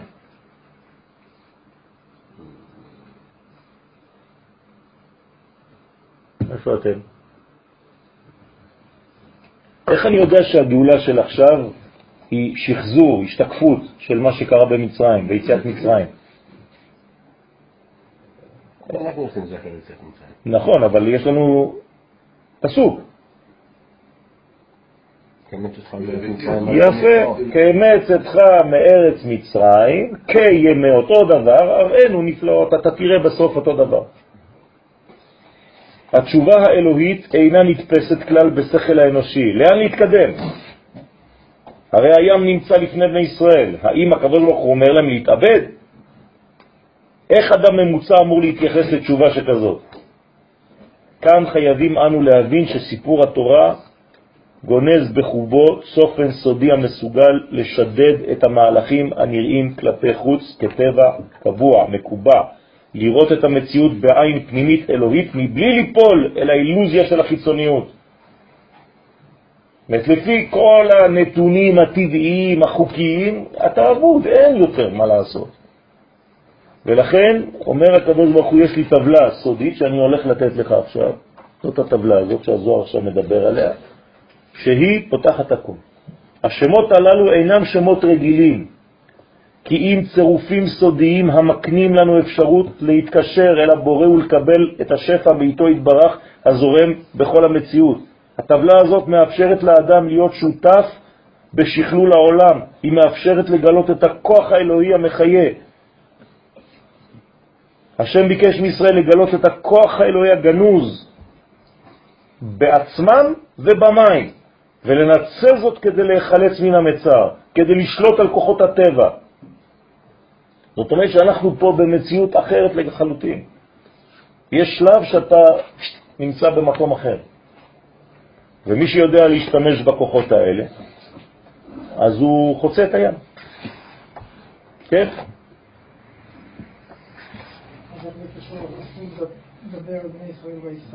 אז זה, זה העניין. כלומר, אם אתה עכשיו מתחיל להתפלל, אתה בעצם סוגר אותי באיזה מדרגה? יפה מאוד, שזה אירנפין, כי התפילה היא במלכות וזה אירנפין. אבל אמרנו שהגאולה מתחילה מאיפה? צריכה לבוא מאיפה? מהחוכמה. אז מה עושים בחוכמה? בחוכמה לא מתפללים. חוכמה זה חיים. כלומר, מי שתקוע בזמן הגאולה, אני אגיד לכם דבר שהוא לא חינוכי, אל תגידו את זה לאף אחד, כן? בזמן הגאולה יהיה לכם קשה להתפלל. מאוד קשה להתפלל. למה? כי המדרגה של החיים תתגבר על המדרגה של התפילה. וזה לא בגלל שאתם פחות מחוברים לקדוש ברוך הוא, אתם מחוברים בצורה אחרת לחלוטין. וכאילו משתקים אתכם מלמעלה כדי להגיד לכם, תפסיקו להתפלל. אני, זה לא חינוכי, כן? אבל זה מה שהקדוש ברוך הוא אומר שם. אלא מה? תיסעו. בעתיק התליה מילתא, זה מדרגה אחרת שלא קשורה בכלל לתפילה, זה נקרא עתיק יומין. אז מה אתה צריך לעשות דה פקטו? להת, להתקדם, זהו, תמשיך ללכת, תפסיק לשאול שאלות. אם אתה מתחיל להתפלל, מה תעשה? אתה בעצם סוגר את האפשרות של הקדוש ברוך הוא להתערב במצב הזה.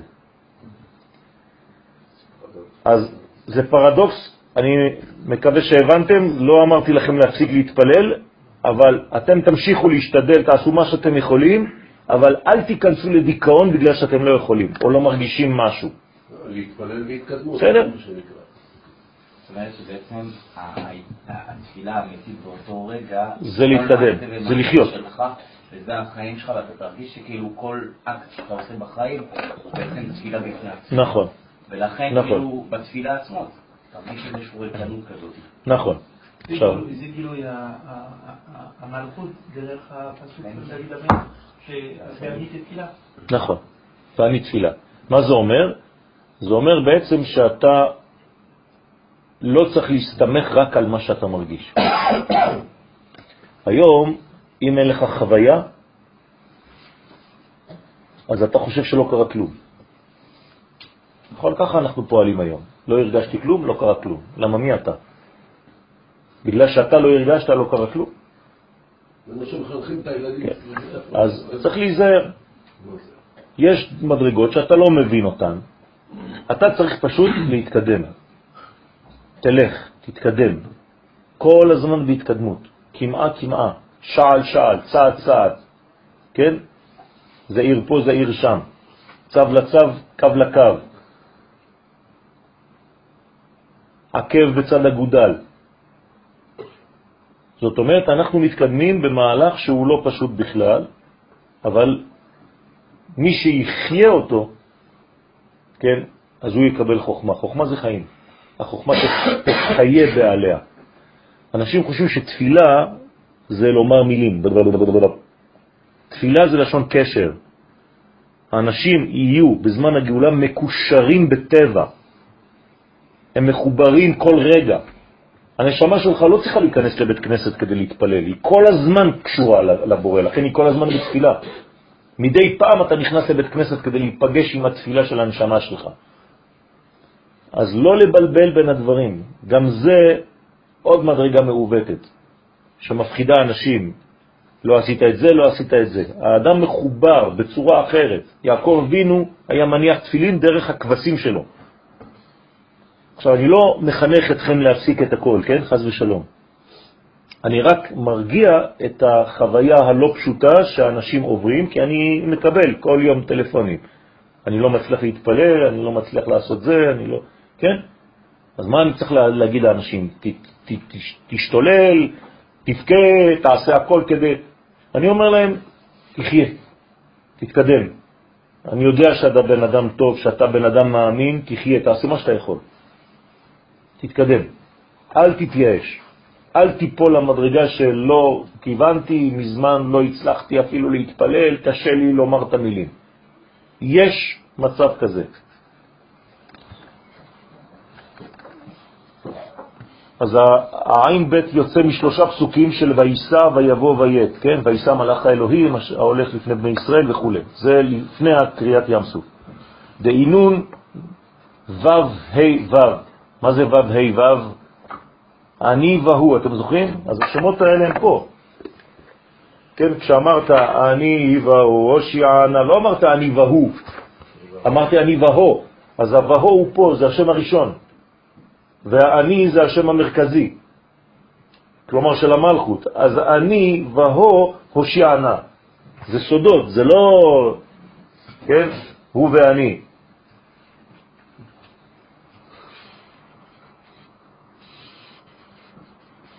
אז השם והו הוא השם הראשון.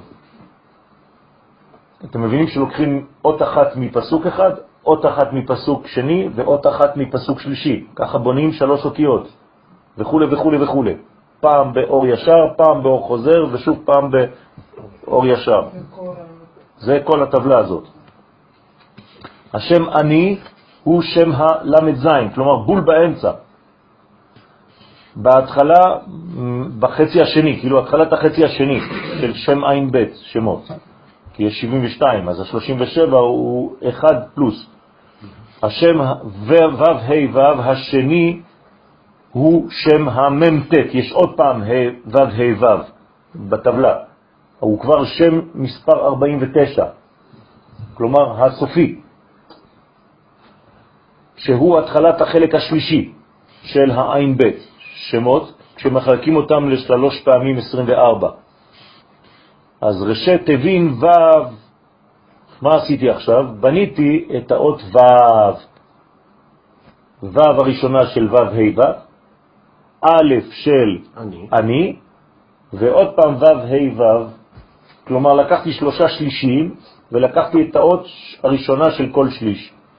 גיליתי את האות ו' שבתוך שם מה של הגאולה. אתם איתי? תוך שם אב. תוך שם מה?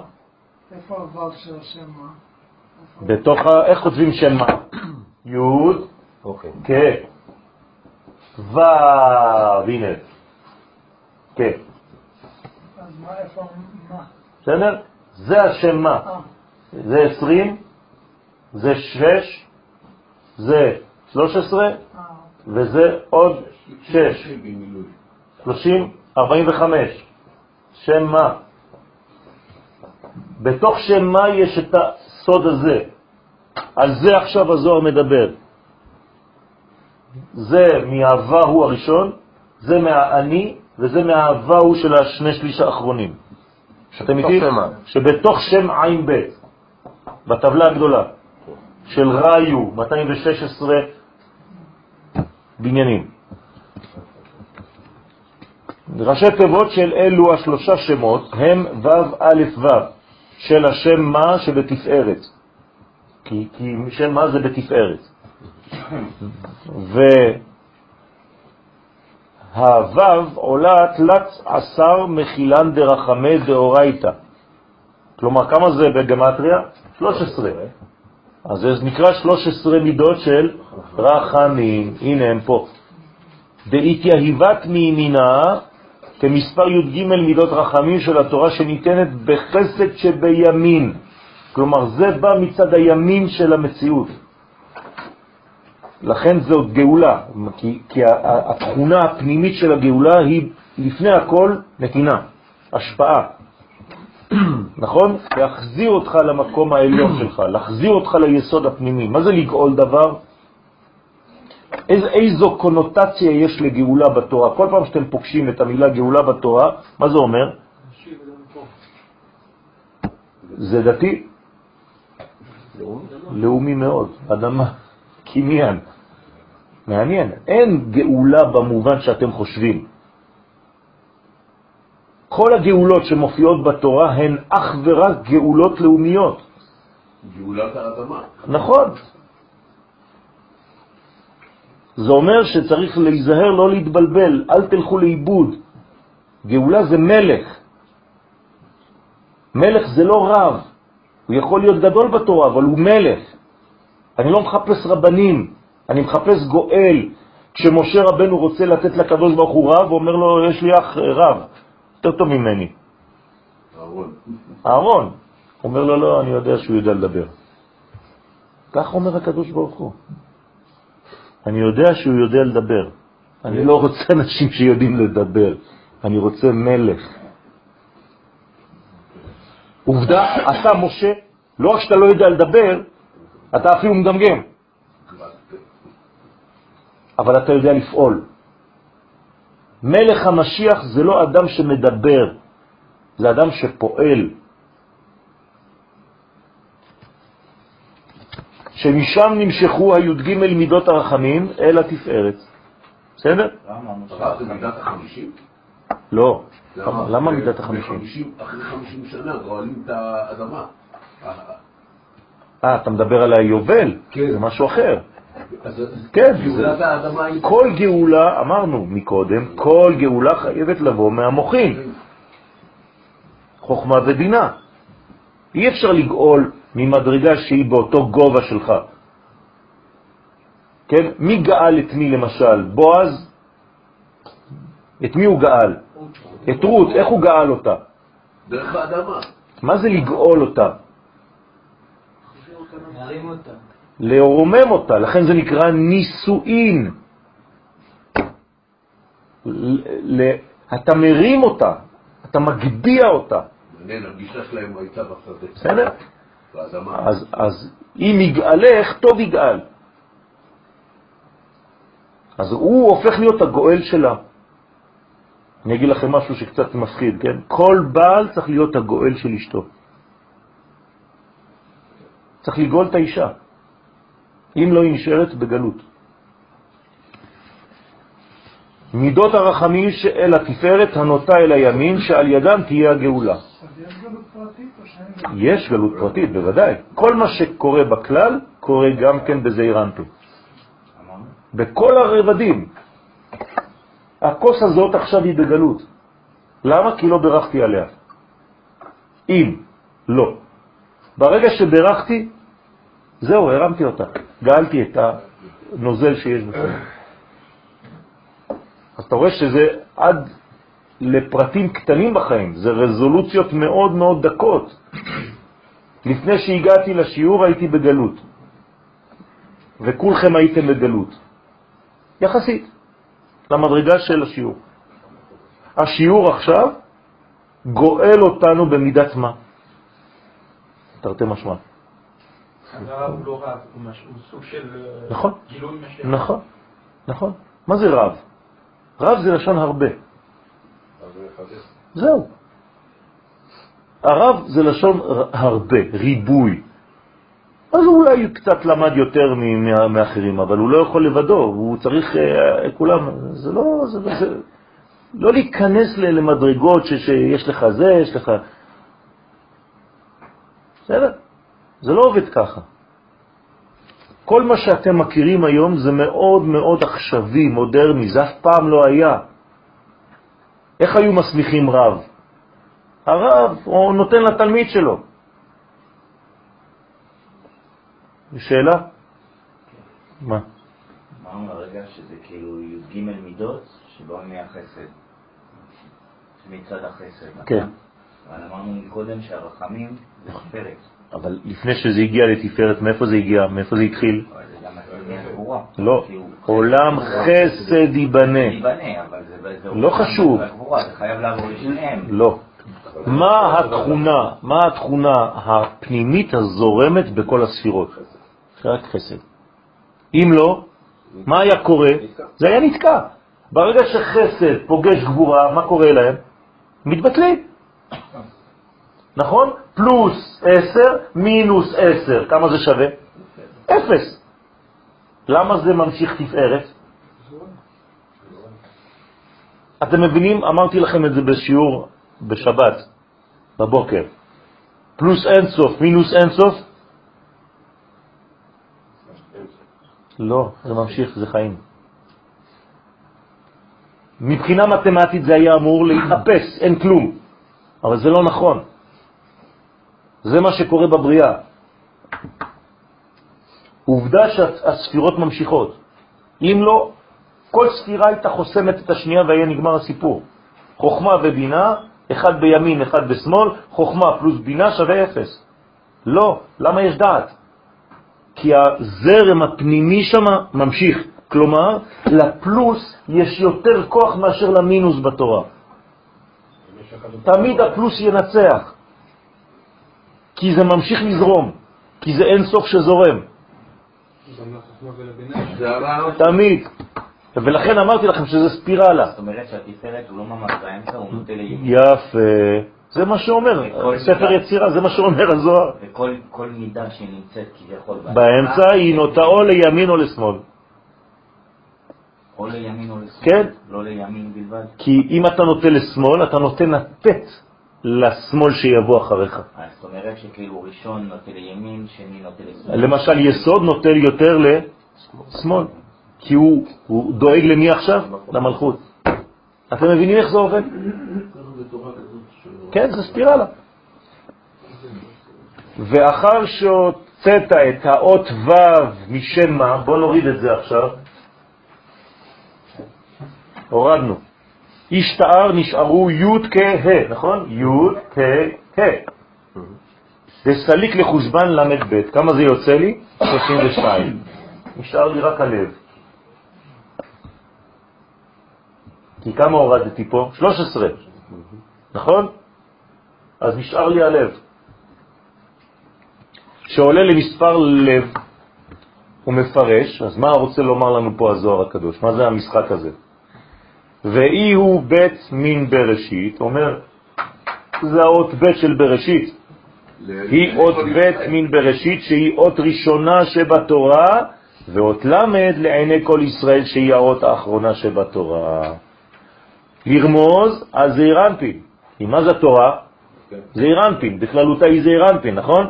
שהוא כללות כל התורה שבכתב, מראשה ועד סופה.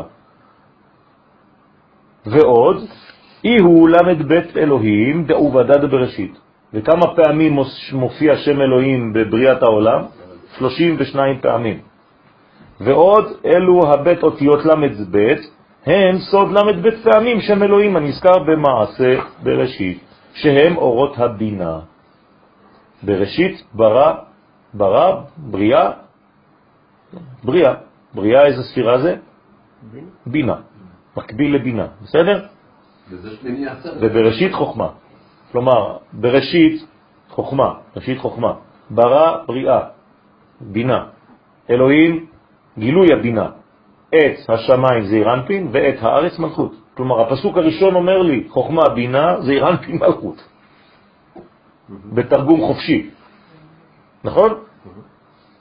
כלומר, מה קרה בעצם בפסוק הראשון בבראשית? י' כ' ו' כ'. מי שלא רואה את זה, אז הוא חושב שזה סיפורים שמיים זה, י' כו' כמופיע כבר שם ברמז. דעלי תמר שעליה נאמר כי יום נקם בליבי. אז הקדוש ברוך הוא, מה זה יום נקם בליבי? רוצה לומר שעל ידי בית אלוהים דמעשה בראשית, ייקח הקדוש ברוך הוא נקמה מהאומות על שעינו, עינוי, כן, את ישראל בגלות. כלומר, היינו צריכים להיות בגלות, אבל הם אה, קצת אה, אהבו את זה, האומות, הגזימו. דפקו אותנו קצת יותר ממה שהיה צריך. ואחר כך הושנה גאולה היא ברגע שאתם תראו תקופה שאומות העולם מקבלות על הראש אחת אחרי השנייה, בכל מיני איתני טבע וכל מיני דברים שעדיין זה היומן, כן? אחרי זה זה שנת גאולה באה. כלומר, כל אומה שעשתה נזק לעם ישראל בזמן ההיסטוריה שלה ולא עשתה תשובה על זה, היא תקבל על הראש ובצורות אה, שיתאימו לתקופה, לדור. כלומר, זה יתלבש בטבע, זה יהיה מלובש בטבע. דהיינו תחילת הגאולה. ואמר, ושמה דעין בית איהו ויחולו, ושם עין בית הוא נרמז במילת ויחולו. כן, היום בלילה אתם תקדשו, כן, יום השישי, ויחולו, מה זה ויחולו? גמטריה עין בית. כלומר, עין בית, מה זה ויחולו? השמיים והארץ, וכל צבע. והוא לשון השלמה וגמר, מלשון חתן וקלה. ויחולו זה לשון כלולות, כן? חתונה. זה נקרא השלמה וגמר. אז מה, מה ייגמר שם? ב, באותה מדרגה, אישתלים רזה דפורקנה, לכן בשם עין ב' יושלם סוד הגאולה. כמו שהיה במצרים, מתי זה קרה זה? כמה ימים אחרי יציאת מצרים? שבוע, נכון? שבעה ימים. לא הופיע שם עין ב' שם במצרים, אלא שבעה ימים אחר כך. במילים אחרות היה תחילה והיה סוף. אז אותו דבר, יש מדרגה של התחלה ויש מדרגה של סוף. נקרא התחלת דגאולה וגמר התיקון או השלמת הגאולה. אז היום לא לבקש גאולה, לבקש גאולה שלמה, אנחנו כבר בתוך. בסדר? בגלל זה בכוח זה גם, זה שבע. כן, אתמול, שלשום, אתמול, שלשום, בירושלים, אצל עמנואל, ישב לידי ההוא, דמות חרדית כזאת, נכון? אז הוא אמר לי, מצפים לגאולה. אמרתי לו, לא, לא מצפים לגאולה, מצפים להשלמתה, מחילה מכבודך. אנחנו כבר בתוך. הוא לא ענה לי, הסתכל עליי, לא ידע מאיפה יצאתי לו, כן?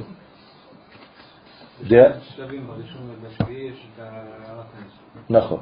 עכשיו, מה זה השביעי של פסח? נכון. למה זה מקביל? לשמיני עצרת. יפה מאוד. אה. תמיד יום שביעי של פסח זה אותו יום של יום העצמאות. עין וזין. זין בפסח, כלומר אם שביעי של פסח יוצא יום חמישי, יום העצמאות יהיה יום חמישי. בסדר? איפה זה מופיע הסדר הזה? לא.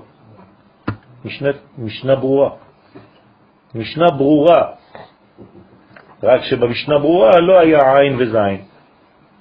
כי עדיין לא הגענו לזין הרב במשנה ברורה. מי כתב את המשנה ברורה?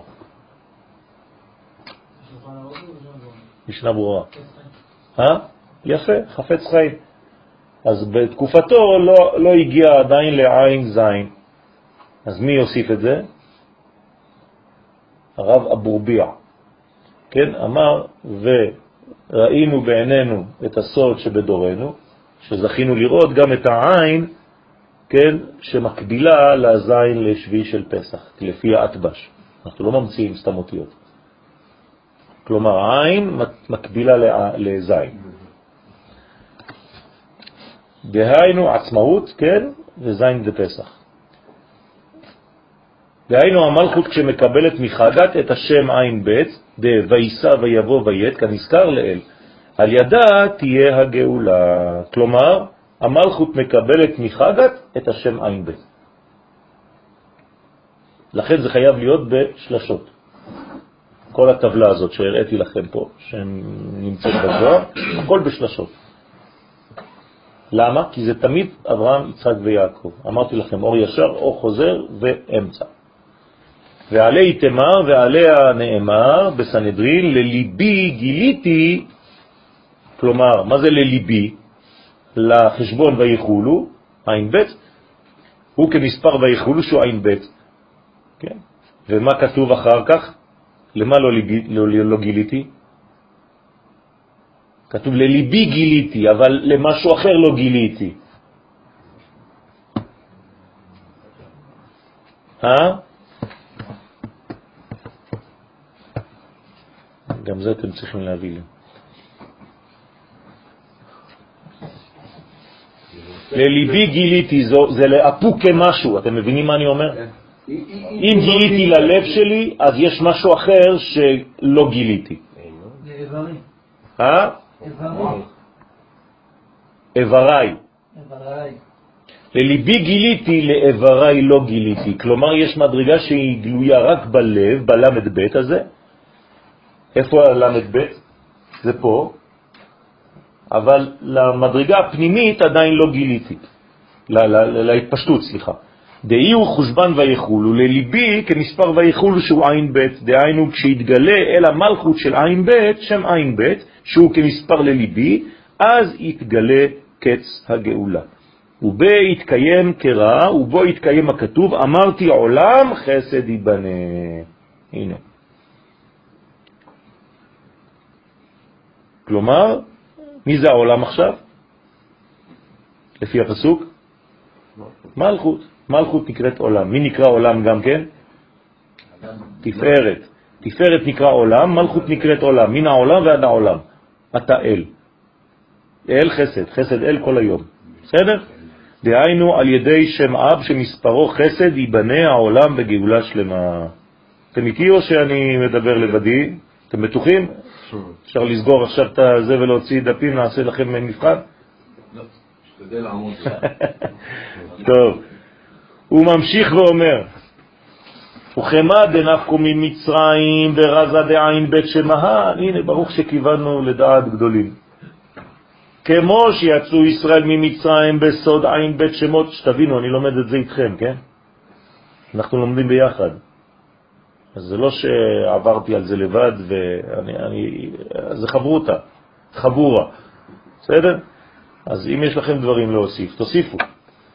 שכמו שיצאו ישראל ממצרים בסוד עין בית שמות של ויסע ויבוא ויית, הכתובים בענייני יציאת מצרים, כך יפקון בהון כד יפרקון בברייתא, בבטריה, בבטרייתא, סליחה. כך יצאו בעין בית שמות כשיגאלו בגאולה האחרונה. בדיוק. בסוד מה שכתוב, איווה, כאמץ אתך מארץ מצרים, הראינו נפלאות. זאת אומרת, מתי נראה נון פלאות? אתם זוכרים את הדיוק בדברי חז"ל, אל תקרא נפלאות, אלא נון פלאות. אתה תראה דברים שהם נון, שהם נפלאים, שהם יותר גדולים מהשכל שלך, אתה לא תבין מה יקרה. אה? הראינו. מה זה הראיך? אנחנו מבקשים, הוא כמצדך, אבל. בסדר? כאמת צאתך, מי יצא ממצרים? לא, הקדוש ברוך הוא. הוא היה בגלות. כשישראל נגאלים, את מי הם גואלים? את השכינה, את השמות, אתם לא זוכרים את השיעור? כן. אז כאמת צאתך, הראינו. נון פלאות זה גם חמישים. זה מה שאמרתי.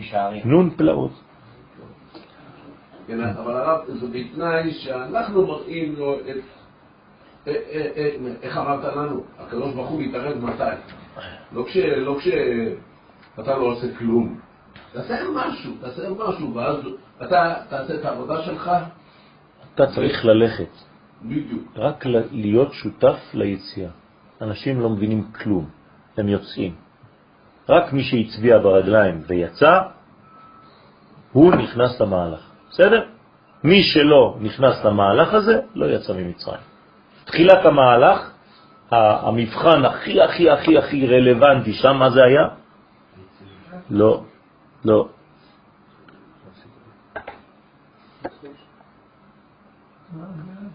המבחן הרלוונטי ביותר שהיה כדי להיות שותף או לא שותף למהלך, יפה, זה לצבוע את המשקוף ואת שתי המזוזות בדם.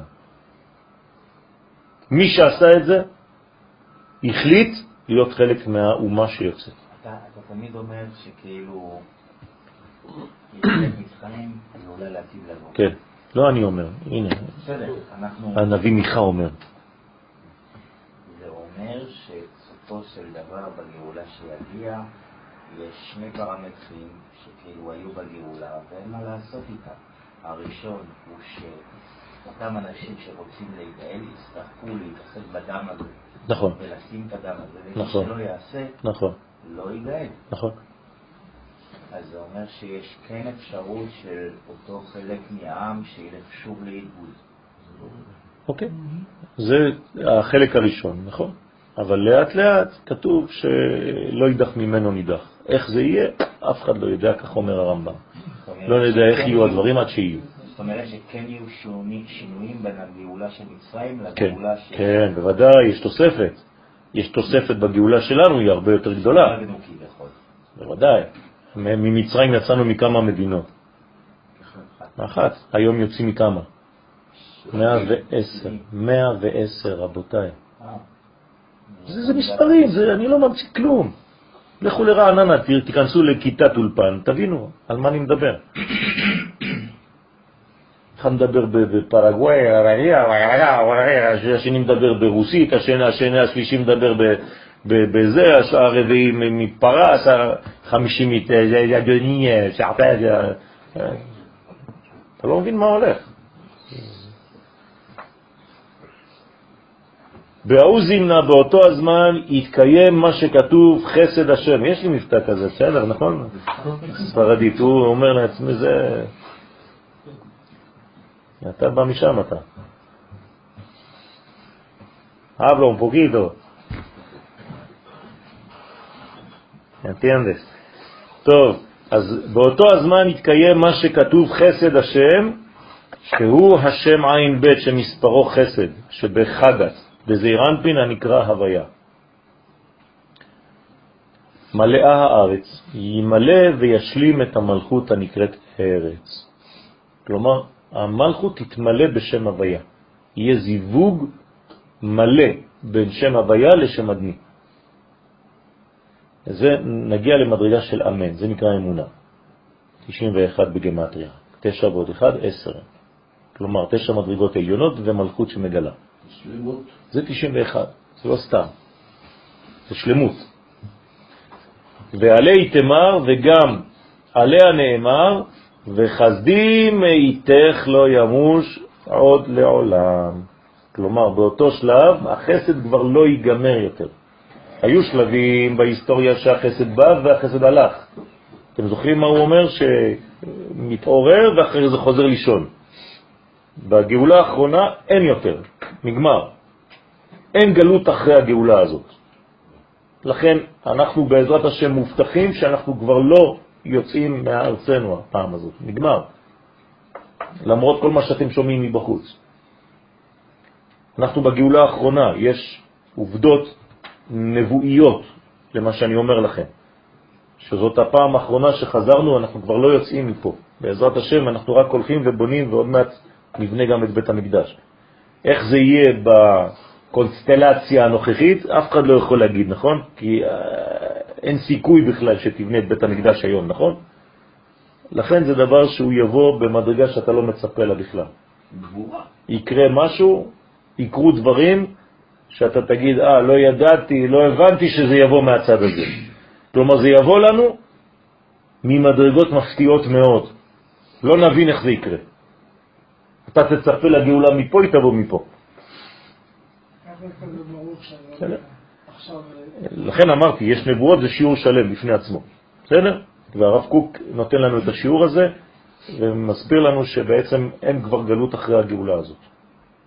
בן ישחי אומר שזה יהיה בסוף האלף השישי, כן, כל, כל גדולי ישראל מלמדים שזה זהו, זה השלב האחרון. לכן זה כבר לא ימוש, חסדים מאיתך לא ימוש, אין כבר יציאה של חסדים. לאט לאט זה רק ילך ויתרבה. כלומר, עם ישראל, אתה תראה את זה בחוש, יותר ויותר יצליח בכל התחומים. המדינה הזאת תצליח יותר ויותר בכל התחומים. ובחוץ, לאט לאט מי שלא יסכים ולא יקבל את המקום של עם ישראל בהיסטוריה האנושית, הוא רק ילך ויפול. כלומר, כל הצבעה נגד עם ישראל, לא חשוב איפה זה יהיה, כל מחשבה, כל דיבור נגד, יקבלו על הראש. ועכשיו במהירות עצומה. אתם מכירים את הספר החדש שיצא, נכון? עין בעין, של עיתונאי אה, אמריקאי, בכלל לא קשור ליהדות, לא קשור לדת, לא כלום. הוא פשוט הלך והוציא סקר של לא יודע כמה, 20 או 30 שנה, אפילו יותר, מהקמת המדינה שלנו, וראה שכל פעם שהצביעו נגד עם ישראל, לא חשוב מאיפה בעולם, אחרי 48 שעות מקסימום קיבלו על הראש משהו חזק מאוד. הוא הלך והוציא את העיתונות, פשוט כתבי עיתונים, והוא עשה אחד ועוד אחד. ובסוף המסקנה שלו, אני לא מבין כלום, אני לא דתי, אני לא יהודי, אני לא מאמין, אני לא כלום, אבל יש לעם הזה השגחה, אני לא יודע מאיפה זה בא. כל מי שמנסה לחבל בהם, תוך 48 שעות מקבל על הראש. וכל הספר זה רק תיאורים כאלה. יכולים לקנות אותו בכל מקום עכשיו. עין בעין זה נקרא. כאילו יש עין אלוהית שדואגת לעם ישראל פה. ואנחנו בעצמנו לא רואים את זה. אז יאמרו בגויים הגדיל השם לעשות עם אלה. הם רואים מה שאנחנו בעצמנו לא רואים. אנחנו תמיד באים בשלב השני. ובתוכנו הרחוקים במרכאות רואים ראשונים, ואחרי זה הדתיים בסוף.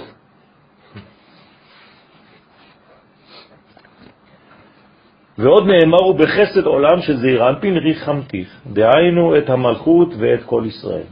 זה נקרא רחמים. ובגינדה, לפי שהגאולה תהיה בחסד, כן, איזה שם זה חסד? י' כ' ו' כ'. הגאולה של מצרים הייתה באיזה שם? יפה. אהיה אשר אהיה, נכון? אהיה שלחני. הגאולה האחרונה תהיה בשם י' כו' זה שינוי גדול כבר. מיכאל, שאלתי אותי אם יש שינוי בין הגאולה של מצרים לבין הגאולה העתידה שלנו, ההובית. אנחנו תמיד אומרים שאחד מהדברים של הגאולה של מצרים היה שפרעה לא היה מכיר את י' כו' נכון. ואז היה התגלות של י' כו' לפרעה, כן. כי אלוהים הוא מכיר. נכון, נכון. אבל הגאולה עצמה, הגאולה עצמה, מאיפה היא באה? של אקיה. למרות שהיה שם התגלות של י' כו' יש תמיד, זה תמיד י' כו' מה זה אקיה? זה י' כו' בעתיד. אוקיי. בסדר? אבל הגאולה שלנו היא תהיה בי' כו' זאת אומרת בשם העצם. וברגע שיתגלה השם העצם הזה, זהו, אין כבר שינוי בעולם, זה נגמר. זה, זה אחת ולתמיד. זה זה עכשיו, זה הוויה, זה עכשווי.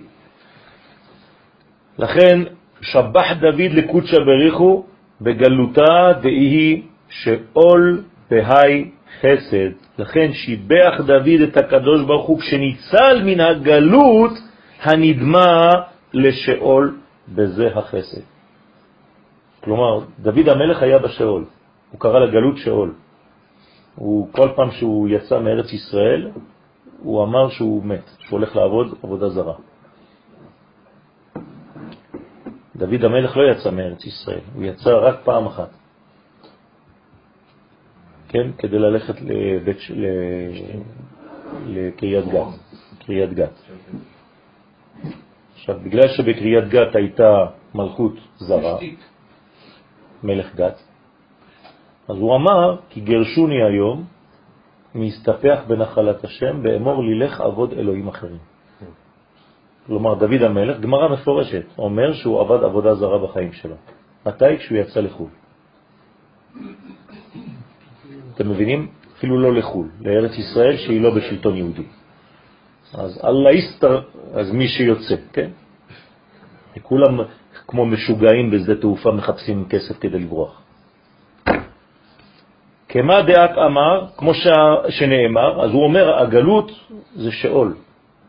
כלומר, מי שמבין מה זה גלות, גלות הוא צריך להרגיש שהוא הולך לשאול. כי חסדך גדול עליי. כן, מורי ורבי, תמיד כשאני חוזר אומר לי בוקר טוב, כשאני יוצא אומר לי לילה טוב. שתבינו, וזה במקרה הטוב. כשאני חוזר אומר לי להגיד אשר יצא. מה? כשאתה יוצא לגלות, אתה הולך ללילה. כשאתה חוזר לארץ ישראל אתה חוזר לאור. אתה צריך לעבור במקווה. כשחוזרים מחו"ל צריך להיכנס למקווה. חייב, כדי להתאר מכל התומה של ארץ העמים.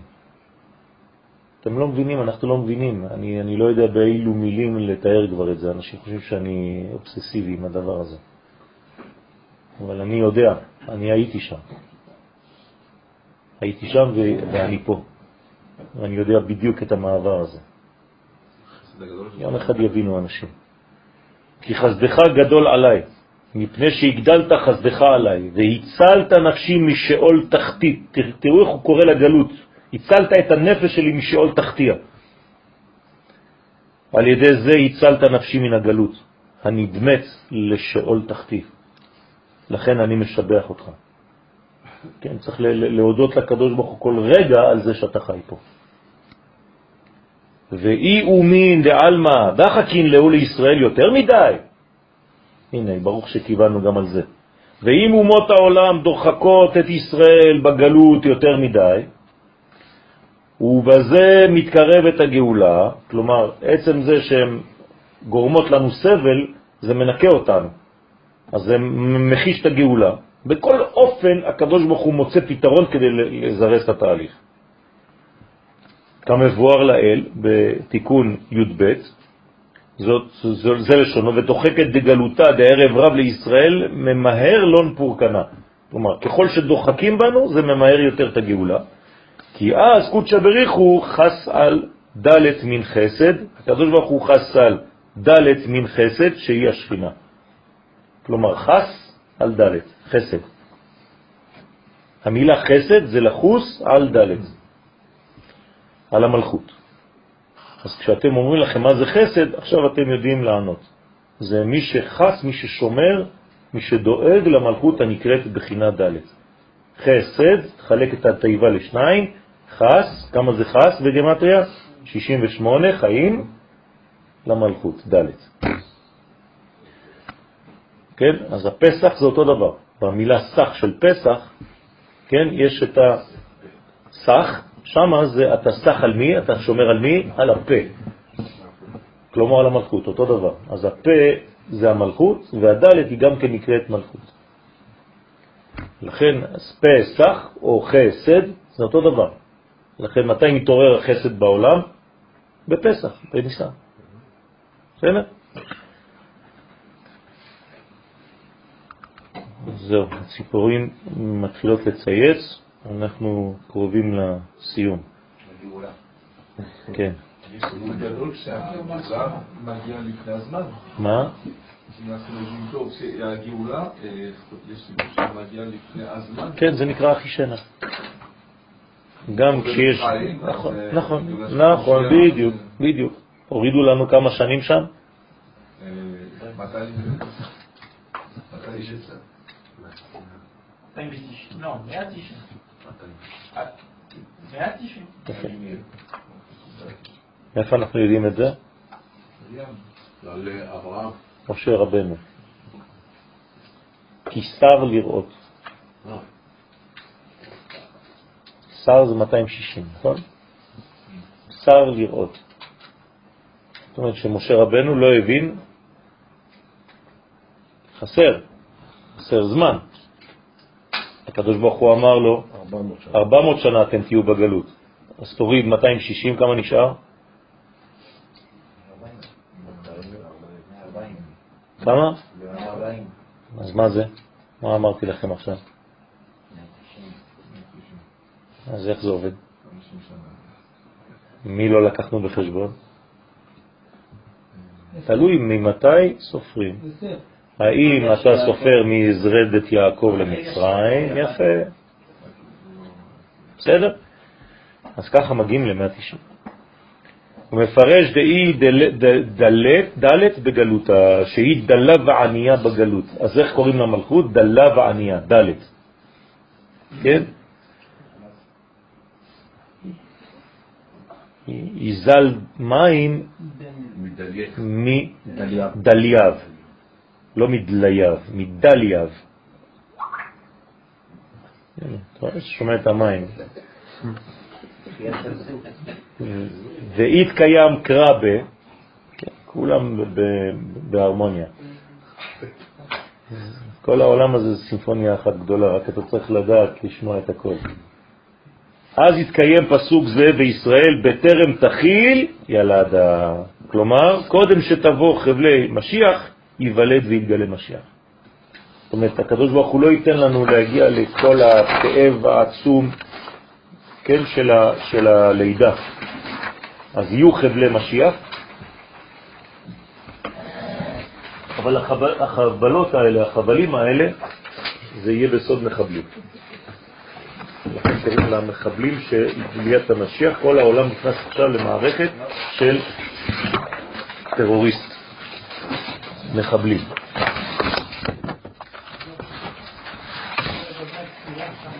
לגבי התפילה, כן. רק דווקא, זה רק זה, דווקא. כן, כן. שזה גם באמת העניין שהטבע הוא יותר לא מחוברים. נכון. מתעקף, או ש...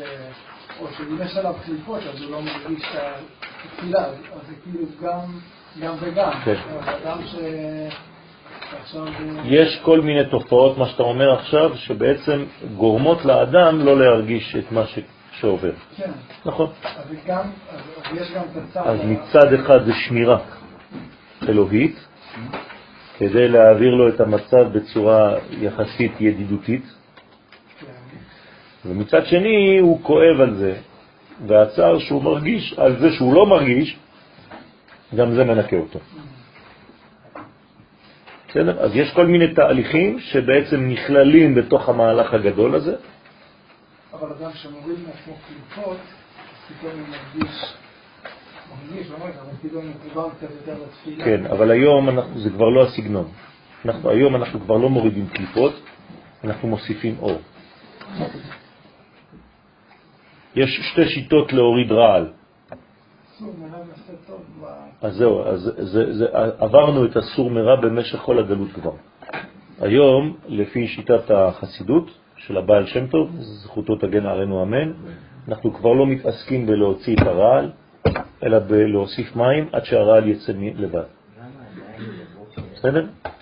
למה עדיין בבוקר אנחנו, כשאנחנו מתפללים על הברכות, אנחנו באים ואנחנו שלא השם יעבד, שלא השם יגוי, שלא השם אישה. למה לבוא להגדיר את עצמנו מהצד השלילי. מהצד השלילי ולא מהצד החיובי. כן. אם אנחנו כבר לא בסור מערה ואנחנו כבר בתעודה. כי, כי, שלא עשה לי אישה, אני ממש מתחבר לזה. אבל את השאר אני לא מצליח. לא מצליח. אתה יודע למה זה שלא עשה לי אישה? זה לא מה שאתה חושב. שלא עשה לי אישה זה שנתן לי אפשרות לעבוד. כי האישה לא צריכה הרבה עבודה כדי לתקן. אתה נכנסת למדרגה שאתה קנית לעצמך, בגלל שנולדת גבר, אתה צריך הרבה יותר עבודה. אז זה בצורה שצריך להבין מה זה אומר. זה, אתה, צריך, אתה צריך להבין, אולי אנחנו נחזור על התפילות של הבוקר, אולי נעשה את זה, בלי נדר, אנחנו נחזור, אולי אני אעשה שיעור אחד על הברכות, על כל הברכות שאנחנו אומרים, ברכות השחר, נתתי לכם דף עם הכוונות, אבל כנראה שקצת הדברים נשכחו, אז אולי נחזור על זה בצורה קצת משלימה. בסדר, נראה איך זה עובד. טוב, הדבר האחרון שאמרת ש... ש... דוד המלך הוא יצא, אז הוא הרגיש. כן. דוד המלך יצא בזמן ש... שלא היה גלות, זה היה זמן שישראל נכון. נכון. לכן זה היה הרגשה אחרת לעומת היום. מה זאת אומרת בזמן שלא הייתה גלות? כי ארץ ישראל הייתה שייכת לישראל. נכון, אבל, אבל לא, לא הכל. ברגע שיש שלטון זר, אפילו כשאתה גר בארץ ישראל, זה נקרא גלות. כלומר, מה, מה, זה, מה זה עניין של, של uh, כיבוש הארץ, של לדור בארץ ישראל? יש מצווה לדור בארץ ישראל. המצווה הזאת מתקיימת כשיש שלטון יהודי. אם אין שלטון יהודי בארץ ישראל, אתה לא מקיים מצוות יישוב הארץ. צריך להבין את זה. כלומר, אם חז ושלום אני כאן תחת שלטון פלסטיני, בכפר אדומים, אני כבר לא חי בארץ ישראל, אני חייב לשנות בית. זה מה שזה אומר. כלומר, המלכות היא הקובעת, זה לא רק עצם זה שעם ישראל נמצא בארצו. אם אין לו שלטון, אז הוא בגלות בתוך ארצו. ולכן דוד המלך חש את הכאב הזה. הרי הרואה ערי ישראל בחורבנן קורע. מה זה ערי ישראל בחורבנן? לא. כי הכותל שלך. אתה נתת זכות, גם הר הבית שלך. אתה פשוט הפקדת את המפתחות ביד כמה שואלים, אבל זה שלך. כלומר, אתה מספיק טמבל כדי לתת את שלך למישהו אחר. זה בעיה שלך, זה בסדר גמור, אבל זה שלך. אבל זה הברית כאילו עושה הרבה מההחלטות. בסדר. אז זה כאילו, זה שליטה... זה נכון, אז זה נקרא טקטיקה פוליטית. זה הסכמים. גם ארצות הברית לא עושה מה שבא לה. היא צריכה להתייעץ עם מדינה כזאת, אז זה הרבה הרבה טקטיקה, זה הרבה פוליטיקה. אבל הארץ בידינו. בסופו של דבר, כשאנחנו יוצאים למלחמה או להתקפה, אנחנו קובעים מה טוב לנו, מה לא טוב לנו. כן? אף אחד לא אמר לנו, כן, אם זה לא מוחלט על ידי הרבה מדינות, הרבה פעמים להוציא. בסדר, אבל זה גם החלטה שלנו. אף אחד לא יכול לעשות במקומנו. אנחנו פה, אנחנו שולטים, גם אם השליטה היא לא טוטלית. זה נקרא הסכמים בין מדינות, זה כבר משהו אחר, זה כמו עסק- עסקים, זה ביזנס. אתה נותן לי ככה, אני אתן לך ככה, וזה שלי, וזה שלך. ואז אנחנו מסכימים בינינו, אם אני צריך להתקיף את הכור שראינו את שלשום בסוריה, או לא. אז אנחנו אומרים לארצות הברית, מתקשרים, שלום טראמפ, יש שם כור מאוד מאוד מרכזי שאני צריך להחריב אותו, כי זה איראן שבאה להש- להשתלט פה על סוריה. כן? אז אני רק מודיע לך שאנחנו הולכים לתקוף. כן, כן, כן, זה בסדר גמור, אנחנו איתכם. ככה זה עובד, זה, זה, זה עניינים של פוליטיקה. אבל השלטון בידינו. נכון שיש לנו הרבה חולשות. נכון, אני מסכים עם זה. יש הרבה לתקן, אני לא עיוור. אני לא אומר שהגענו. אם לא, הייתי אומר לכם שאנחנו בגאולה שלמה. אנחנו לא בגאולה שלמה, אנחנו משלימים אותה לאט לאט. אבל צריך לדעת איפה היעד ומה אסור לשכוח. מה שאסור לשכוח זה שאסור לנו לצאת, סתם. בסדר? אז נכון שאנחנו צריכים להשלים, אבל זה, השאלה היא במקום. ואמר עוד, ושבעין תבין ושבעין תיבות דמזמור יענך השם ביום צרה. כן? יש במזמור הזה 70 מילים. עינון לקבל 70 שרים ואומים. מה זה יענך השם ביום צרה? הקדוש ברוך הוא יענה לנו ביום שיהיה לנו צרות. למה יש 70 מילים במזמור הזה בתהילים? כי הוא 70 אומות העולם עושות לנו צרות. אז דוד המלך הכניס את כל 70 האומות במזמור הזה. הם כנגד 70 שרי מעלה ואומותיהן למטה. כלומר, יש הקבלה בין השר העליון לבין המדינה התחתונה שמופיעה ומגלה את השר הזה. בסדר? למשל, אמריקה, יש לה שר למעלה שנקרא אמריקה. זה השם של השר. שציירו ועינו את ישראל בגלות. אז כל המדינות האלה שעינו, מה זה לענות את ישראל בגלות?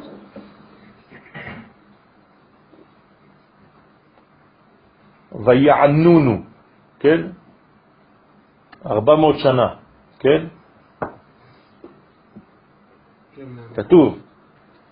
מה אומר הקדוש ברוך הוא לאברהם בברית בין הבתרים? עבדום ועינו אותם. ועבדום ועינו אותם 400 שנה. תכלס. זה היה ככה? לא. כמה זמן היה העינוי?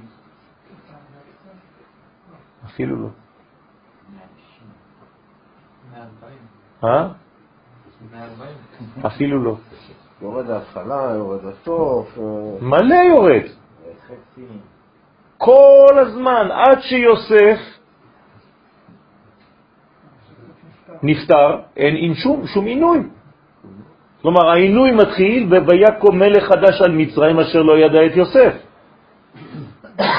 זאת אומרת, זה נשאר רק 85 שנים, עד שמשה מתגלה. אז למה כתוב ועינו אותם 400 שנה? משמע שהעינוי זה לא מה שאתה חושב. עצם זה שאתה לא יכול לגלות את האלוהות, אתה כבר בעינוי. כלומר, אתה יכול לחיות באמריקה, בלס וגאס, מלא כסף, תחון.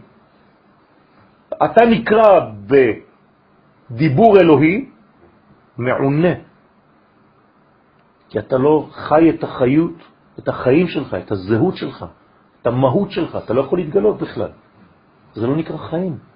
אתה חושב שאתה חי. אז אנשים חושבים שלהיות בעינוי זה לדאוג ולהיות כל הזמן. זה לא נכון. זה פשוט לא לחיות את החיים שלך. זה, זה במבחן, חז ושלום, אני לא, אני לא רוצה לקטרג, כן? אבל זה במבחן פשוט מאוד, המורה לוקח את המבחן שלך, 50 שנה, 60 שנה, 70 שנה, עושה לך ככה. אפס. אתה מחוץ לנושא בכלל. לא היית במקום הנכון, מה, לא עשית כלום ממה שאמרתי לך.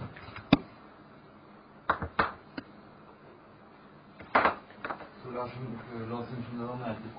מה?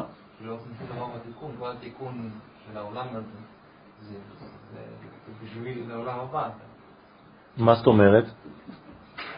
שבאים פה לת- לתקן משהו, מישהו נאבד בעולם הזה והוא לא מגיע לתיקון שלו, אז הוא נאבד, זה העניין. הוא מגיע, הוא צריך לחזור, והוא לא עושה שום דבר. נכון. אז מה זה אומר? זה אומר שבעצם מתי אתה עושה משהו? אתה, רק יהודי, אני מדבר עכשיו על יהודי. מתי יהודי עושה משהו בחיים שלו? רק כשהוא שייך לאומה שלו שנמצאת בארצה. אז תגידו לי, אז כל גדולי ישראל שלא היו פה, אז מה? פשוט לא הייתה מלכות, הם היו אנוסים, על פי הדיבור. אבל כשהדיבור האלוהי, לכן אני מצביע ככה, כבר לא אונס אותך, ועכשיו אתה יכול לבוא לפה ואתה לא בא, עכשיו אתה גורם לעצמך בעצם את העונש לבד. לא ייתכן שכל הדורות חלמו על דבר שעכשיו יש לך בידיים ואתה לא מיישם אותו. יש אנשים שחיים ככה פה, אבל... נכון, אבל הם חיים פה. אז הם בגלות בתוך הארץ. גם כן לא שלם, עוד מכה, אבל בצורה אחרת. כלומר, רמב"ם, הלכות. לעולם ידור אדם בארץ ישראל אפילו בעיר שכולה עובדי כוכבים ומזלות, ולעולם לא ידור בחוץ לארץ אפילו בעיר שכולה ישראל. הלכה. אז שואלים אותך הרבה פעמים מה עדיף להיות חילוני בארץ מאשר דתי בחו"ל? תשובה כן, לפי הרמב"ם בוודאי. שציירו ועינו את ישראל בגלות, דעינון שצרתיו של ישראל צירים וחבלים דשכינתה, אילאה ותתאה הם צירים וחבלים להשכינה העליונה שהיא הבינה. כלומר, כשעם ישראל מצטער למטה, הצירים הם של מי? של האימא. נכון? חבלי לידה זה בשביל מי? בשביל התינוק שנולד או בשביל האימא? בשביל האימא. התינוק אפילו לא זוכר שכאב. יש לו פחד לעבור במנהרה הזאת. כן? זה, אתה, אתה רואה את האור מרחוק, את הפתח, הר הצופים, כן? מנהרת הר הצופים. לא. כן, אתה לא יודע מה, מה, מה הולך להיות שם בצד השני, ודוחפים אותך, אומרים לך לצאת. אתה כבר לא יכול להישאר. כלומר, כשהרגע של התינוק בא, אי אפשר כבר להישאר. דוחקים אותו החוצה, פולטים אותו, הוא יוצא ממש כמו פיל, זורגים אותו החוצה. גם אם הוא רוצה להישאר, הוא מתעקש להישאר. אם הוא נשאר, מה קורה לו? הוא ימות. פשוט מאוד. מי שישאר בגלות ימות, כי הוא פוחד לצאת. ולכן זה נקרא, יש צער לאימא, לבינה. וגם למלכות, שהיא האימא התחתונה. האימא העליונה והאימא התחתונה, שתיהן כואבות, יש להן צירי לידה, כי בכל צרתם של ישראל הן מצטערות עמהן. כך אומר הגאון מבילנה. דהינון בית שהם בית בחינות צרות של שתי שכינות. כלומר, למה יש שתי מדרגות? כי האימא בנויה משני חלקים. כי כנסת ישראל בנויה מלאה ומרחל. מעולם הבא נקרא בינה, מעולם הזה נקרא מלכות. בנוסף ל-70 בחינות צרות שסבלו ישראל מ-70 אומות שנרמזו במזמור. כלומר, האישה צועקת 70 קולות, כך אומר הזוהר, בזמן הלידה. יש לה כל מיני צרכות שנוגעות לכל התווים במוזיקה.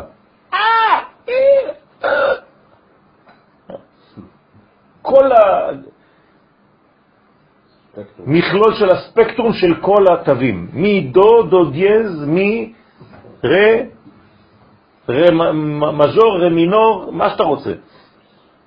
הכל היא צועקת. כלומר, כל הסגנונות של הצעקה יוצאות ממנה. זה עם ישראל צעק את כל הצעקות האפשריות בגלות. כן. הרי עין ב' כנגד העין ב' שמות. אז לכן יש לנו 70 פלוס 2, זה עין ב'. אז יש לנו גם עין ב' בכל הצעקות שצעקנו במשך כל הגלות, נגד 70 אומות העולם, ועוד שתי אמהות שבוכות, וכנגד זה יש עין ב' שמות שעל ידם תהיה המתקת הגלות. אנחנו חייבים עכשיו גם כן שמישהו ימתיק אותנו ב-72 קולות אלוהים, קולות מהשמיים. שעל, כנגד הדור שצעקתי, הוא יבוא יגיד לי דו דו. כן, תירגע. כן. כנגד המי הוא יגיד לי, לפני מי אתם מתארים? בסדר? וכו' וכו'.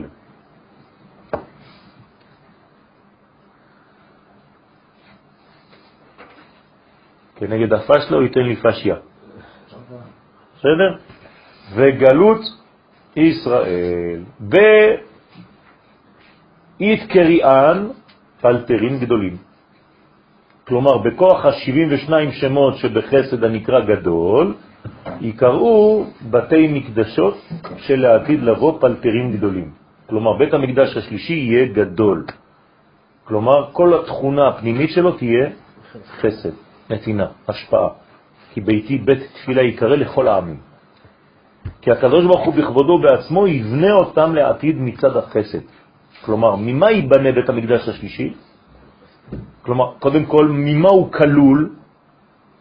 למה הוא קורא לזה יבנה אותם? כי זה הראשון והשני בתוך השלישי. כלומר, כמה בתי מקדש יהיו בתוך בית מקדש אחד? שלושה. אתם מבינים מה זה בית שלישי? הוא לא רק שלישי, הוא משולש. זה הסוד. אבל אמרת שיש המלכות והבינה. כן, אבל נכון, המלכות והבינה. אה, והתפארת? לא, המלכות והבינה, כשהם ביחד, מה הם בונים? את המדרגה השלישית. שהיא? מה זה בית המקדש השלישי? אם אני מחבר מלכות ובינה, מה עשיתי? מה זה מלכות פלוס בינה? בואו נשאל את זה ככה, יותר קל. עשר, קומה שלמה. יפה מאוד. זה ה' וה'. זה מדרגה שלמה של עשר, זה הכל. כלומר, זה לא יהיה ספירה אחת, זה יהיה כל הספירות, זה ספירת קטר שכוללת את הכל. קטר הוא מעל. זה, לכן הוא, הוא עשר. הקטר הוא בכלל לא, לא, לא נמצא בתוך הספירות. אם אני סופר את הקטר, אסור לי לספור את הדעת. ואנחנו סופרים את הדעת, אז אנחנו לא סופרים את הקטר. זה אומר שהוא הכולל את הכל. יפה, אז אני רוצה להגיע למצב שאני מדבר בו עכשיו. הזוהר אומר לי כי בכבודו בעצמו יבנה אותם לעתיד מצד החסד. כלומר, כולם יהיו כלולים ממידת החסד. גם בית המקדש הראשון שחרב יחזור, זה התיקון שלו. הרי הקדוש ברוך הוא לא יכול, מה, אז מה, בשביל מה הוא היה? בשביל מה היה הבית הראשון? בשביל מה הוא חרב? בשביל מה נשברו הלוחות הראשונים? מה, זהו, זה הלך? אנחנו חייבים, אתם מבינים שיום אחד אנחנו חייבים לחזור ללוחות הראשונים, הם לא סתם ירדו לעולם. אם בית מקדש היה בעולם ראשון וחרב, אנחנו חייבים יום אחד לתקן אותו. איפה הוא יהיה?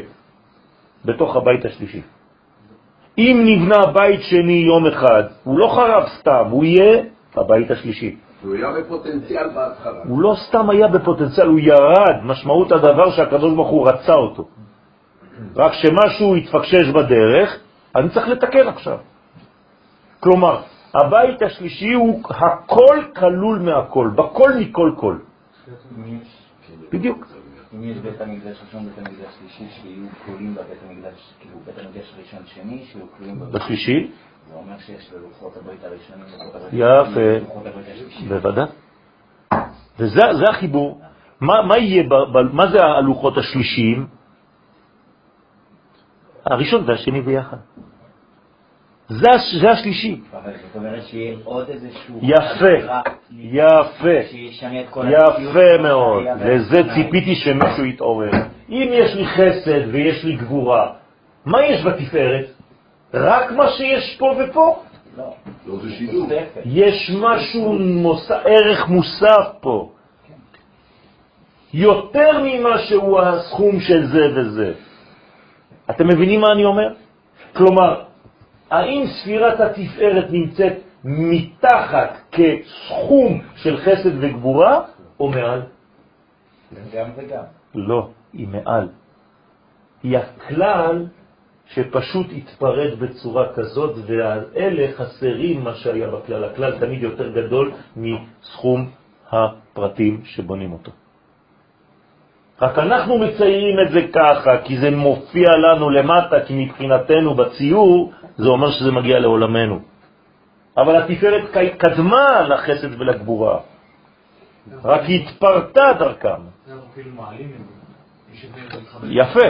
זה אומר שגילינו מדרגה עליונה יותר שהייתה כבר, וציפתה שנגלה אותה. אבל היא הייתה. התפארת קיימת לפני החסד והגבורה. לכן היא מופיעה כשאתה מגלה חסד וגבורה. אבל יש ערך מוסף פה. אז היא בעצם לא נוטה שמאלה, היא לא נוטה... לא אמרתי שהיא נוטה ימינה, לא שמאלה. כן. היא כן נוטה ימינה, מה זה אומר?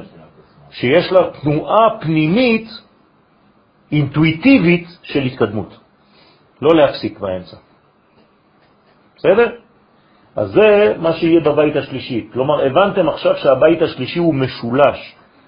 בגלל זה היסוד נוטה שמאלה כדי לתת איזשהו גבולות מסוימות למלכות שזה יהיה איזשהו בנייה מסוימת. היסוד יש לו עוד מדרגה מעצמו, נדבר עליו בשלב אחר. אבל הבניין שלנו הוא בניין משולש. עם תליטאי. לכן גם הבית שלנו חייב להיות בית משולש. לכן המילה בית היא חייבת להיות שלוש אותיות.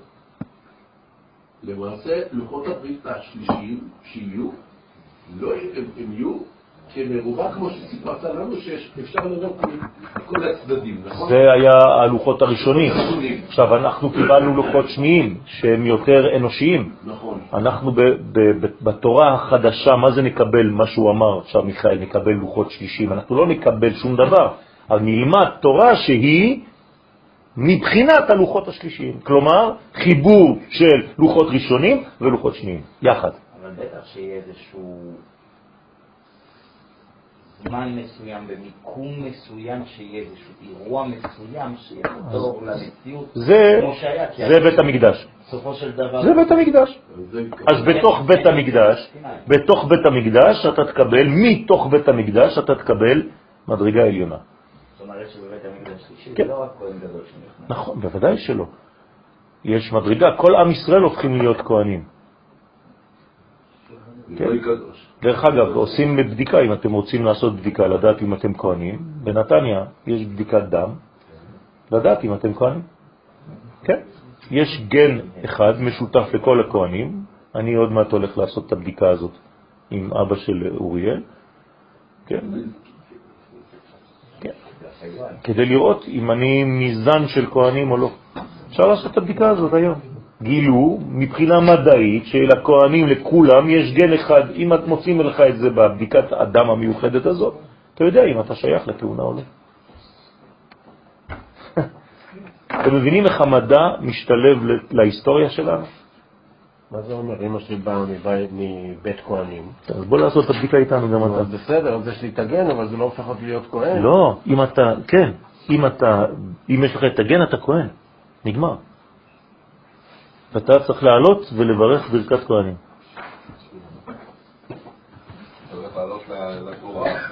בוודאי. מה? לא.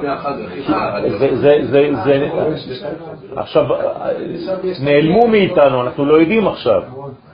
אה, קוראים לאורי אריאל, אורי אריאל, מאיפה הוא כהן?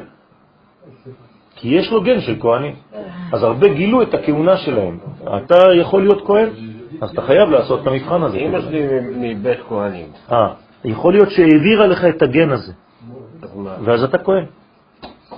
לפי ההגדרה של הגן הזה, כן. לא לפי ההגדרה... לא חשוב, מבחינה הלכתית היום, הרבנות, הרי מי שלח את אבא שלו לעשות את הבדיקה הזו? הוא התקשר לרבנות הראשית לישראל. כן. והרבנות אמרה לו, לך תעשה את הבדיקה הזאת, ואז אתה יכול ללכת לעשות ברכת כהנים. כלומר, אם אבא שלו כהן, אז כולם, עוד מעט תראו אותו הולך לעשות ברכת כהנים, גם הוא. אחיו עלה שם. אחיו, הוא קיבל מרב שאמר לו את זה, אבל זה, אין שום דבר אה, תכלס. אבא שלו רוצה לעשות בדיקה אמיתית. אז הוא אמר לי, בוא איתי. אמרתי לו, כן, גם אני אעשה את הבדיקה.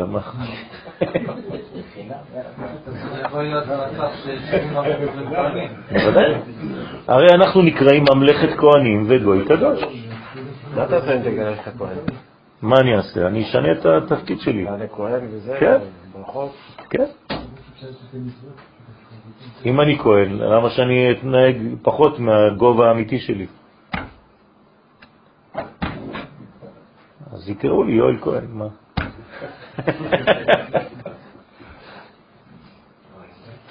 אתה רוצה? קבל פלאפל.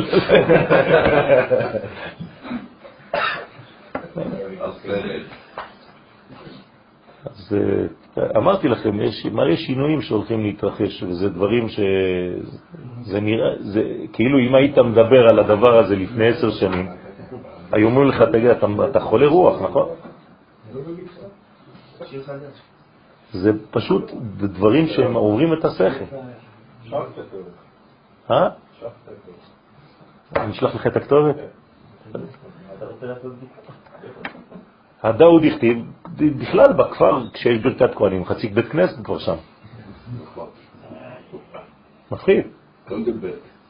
כי הם יוצאים ליטול ידיים, אתה אומר, מה, מה קרה פה? בשנים הראשונות שהגענו, לא ידענו מה קרה. אני רואה את כולם יוצאים, אמרתי, נגמר התפילה הזה. כן.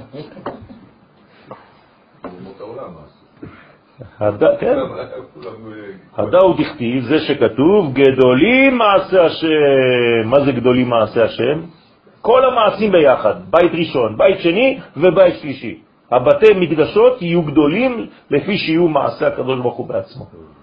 וקודשא בריחו בהתקרא גדול, והקדוש ברוך הוא מבחינת חסד נקרא גדול, כמה דעת אמר, כמו שנאמר, גדול אדוננו ורב כוח. ויבנה את בית המקדש בכוח מידת החסד הנקרא גדול, ובסלקין ישראל לגדולה, ועם ישראל אז יעלה לגדולה, אף אחד לא יכול לעצור אותו כבר. ובעין בית שמות שבחסד הנקרא גדול יעלו ישראל לגדולה בעת הגאולה. זה, אנחנו חיים את זה עכשיו, אנחנו מתחילים לעלות בגדולה, רבותיי. אתם לא מבינים באיזה מצב אנחנו בעולם ביחס למה שהיינו לפני 80 שנה. זה, זה סיפור אחר. ומי שרואה את זה, מי שמבין את זה, כי עין בעין יראו בשוב השם ציון, צריך עיניים מיוחדות, ותחזנה עינינו. למה קראו לך צוריאל? בגלל שאבא שלך ואימא שלך ראו שיש ניסים במלחמת ששת הימים, נכון? זאת אומרת שזה אנשים, רב גדול בישראל, שמבין שקורה משהו, הוא רוצה לקבוע את ההיסטוריה הזאת בבן. אבל אם הוא היה אומר סתם שטויות, זה לא קשור לגאולה שלנו, אז הוא היה קורא לך כישלון. אבל לא, צור יהיה העוצמה, הצור של עם ישראל שהופיע בצהל, נתן לו את השם הזה, וכו' וכו'. ככה צריך לחיות, רבותיי. כשקורה משהו בהיסטוריה בזמן שיהיו לכם ילדים, תביאו את הכוח הזה, תלבישו על הילד שיוולד. שבת שלום. כן, בחלק השמאלי. בעזרת השם, תודה לכם.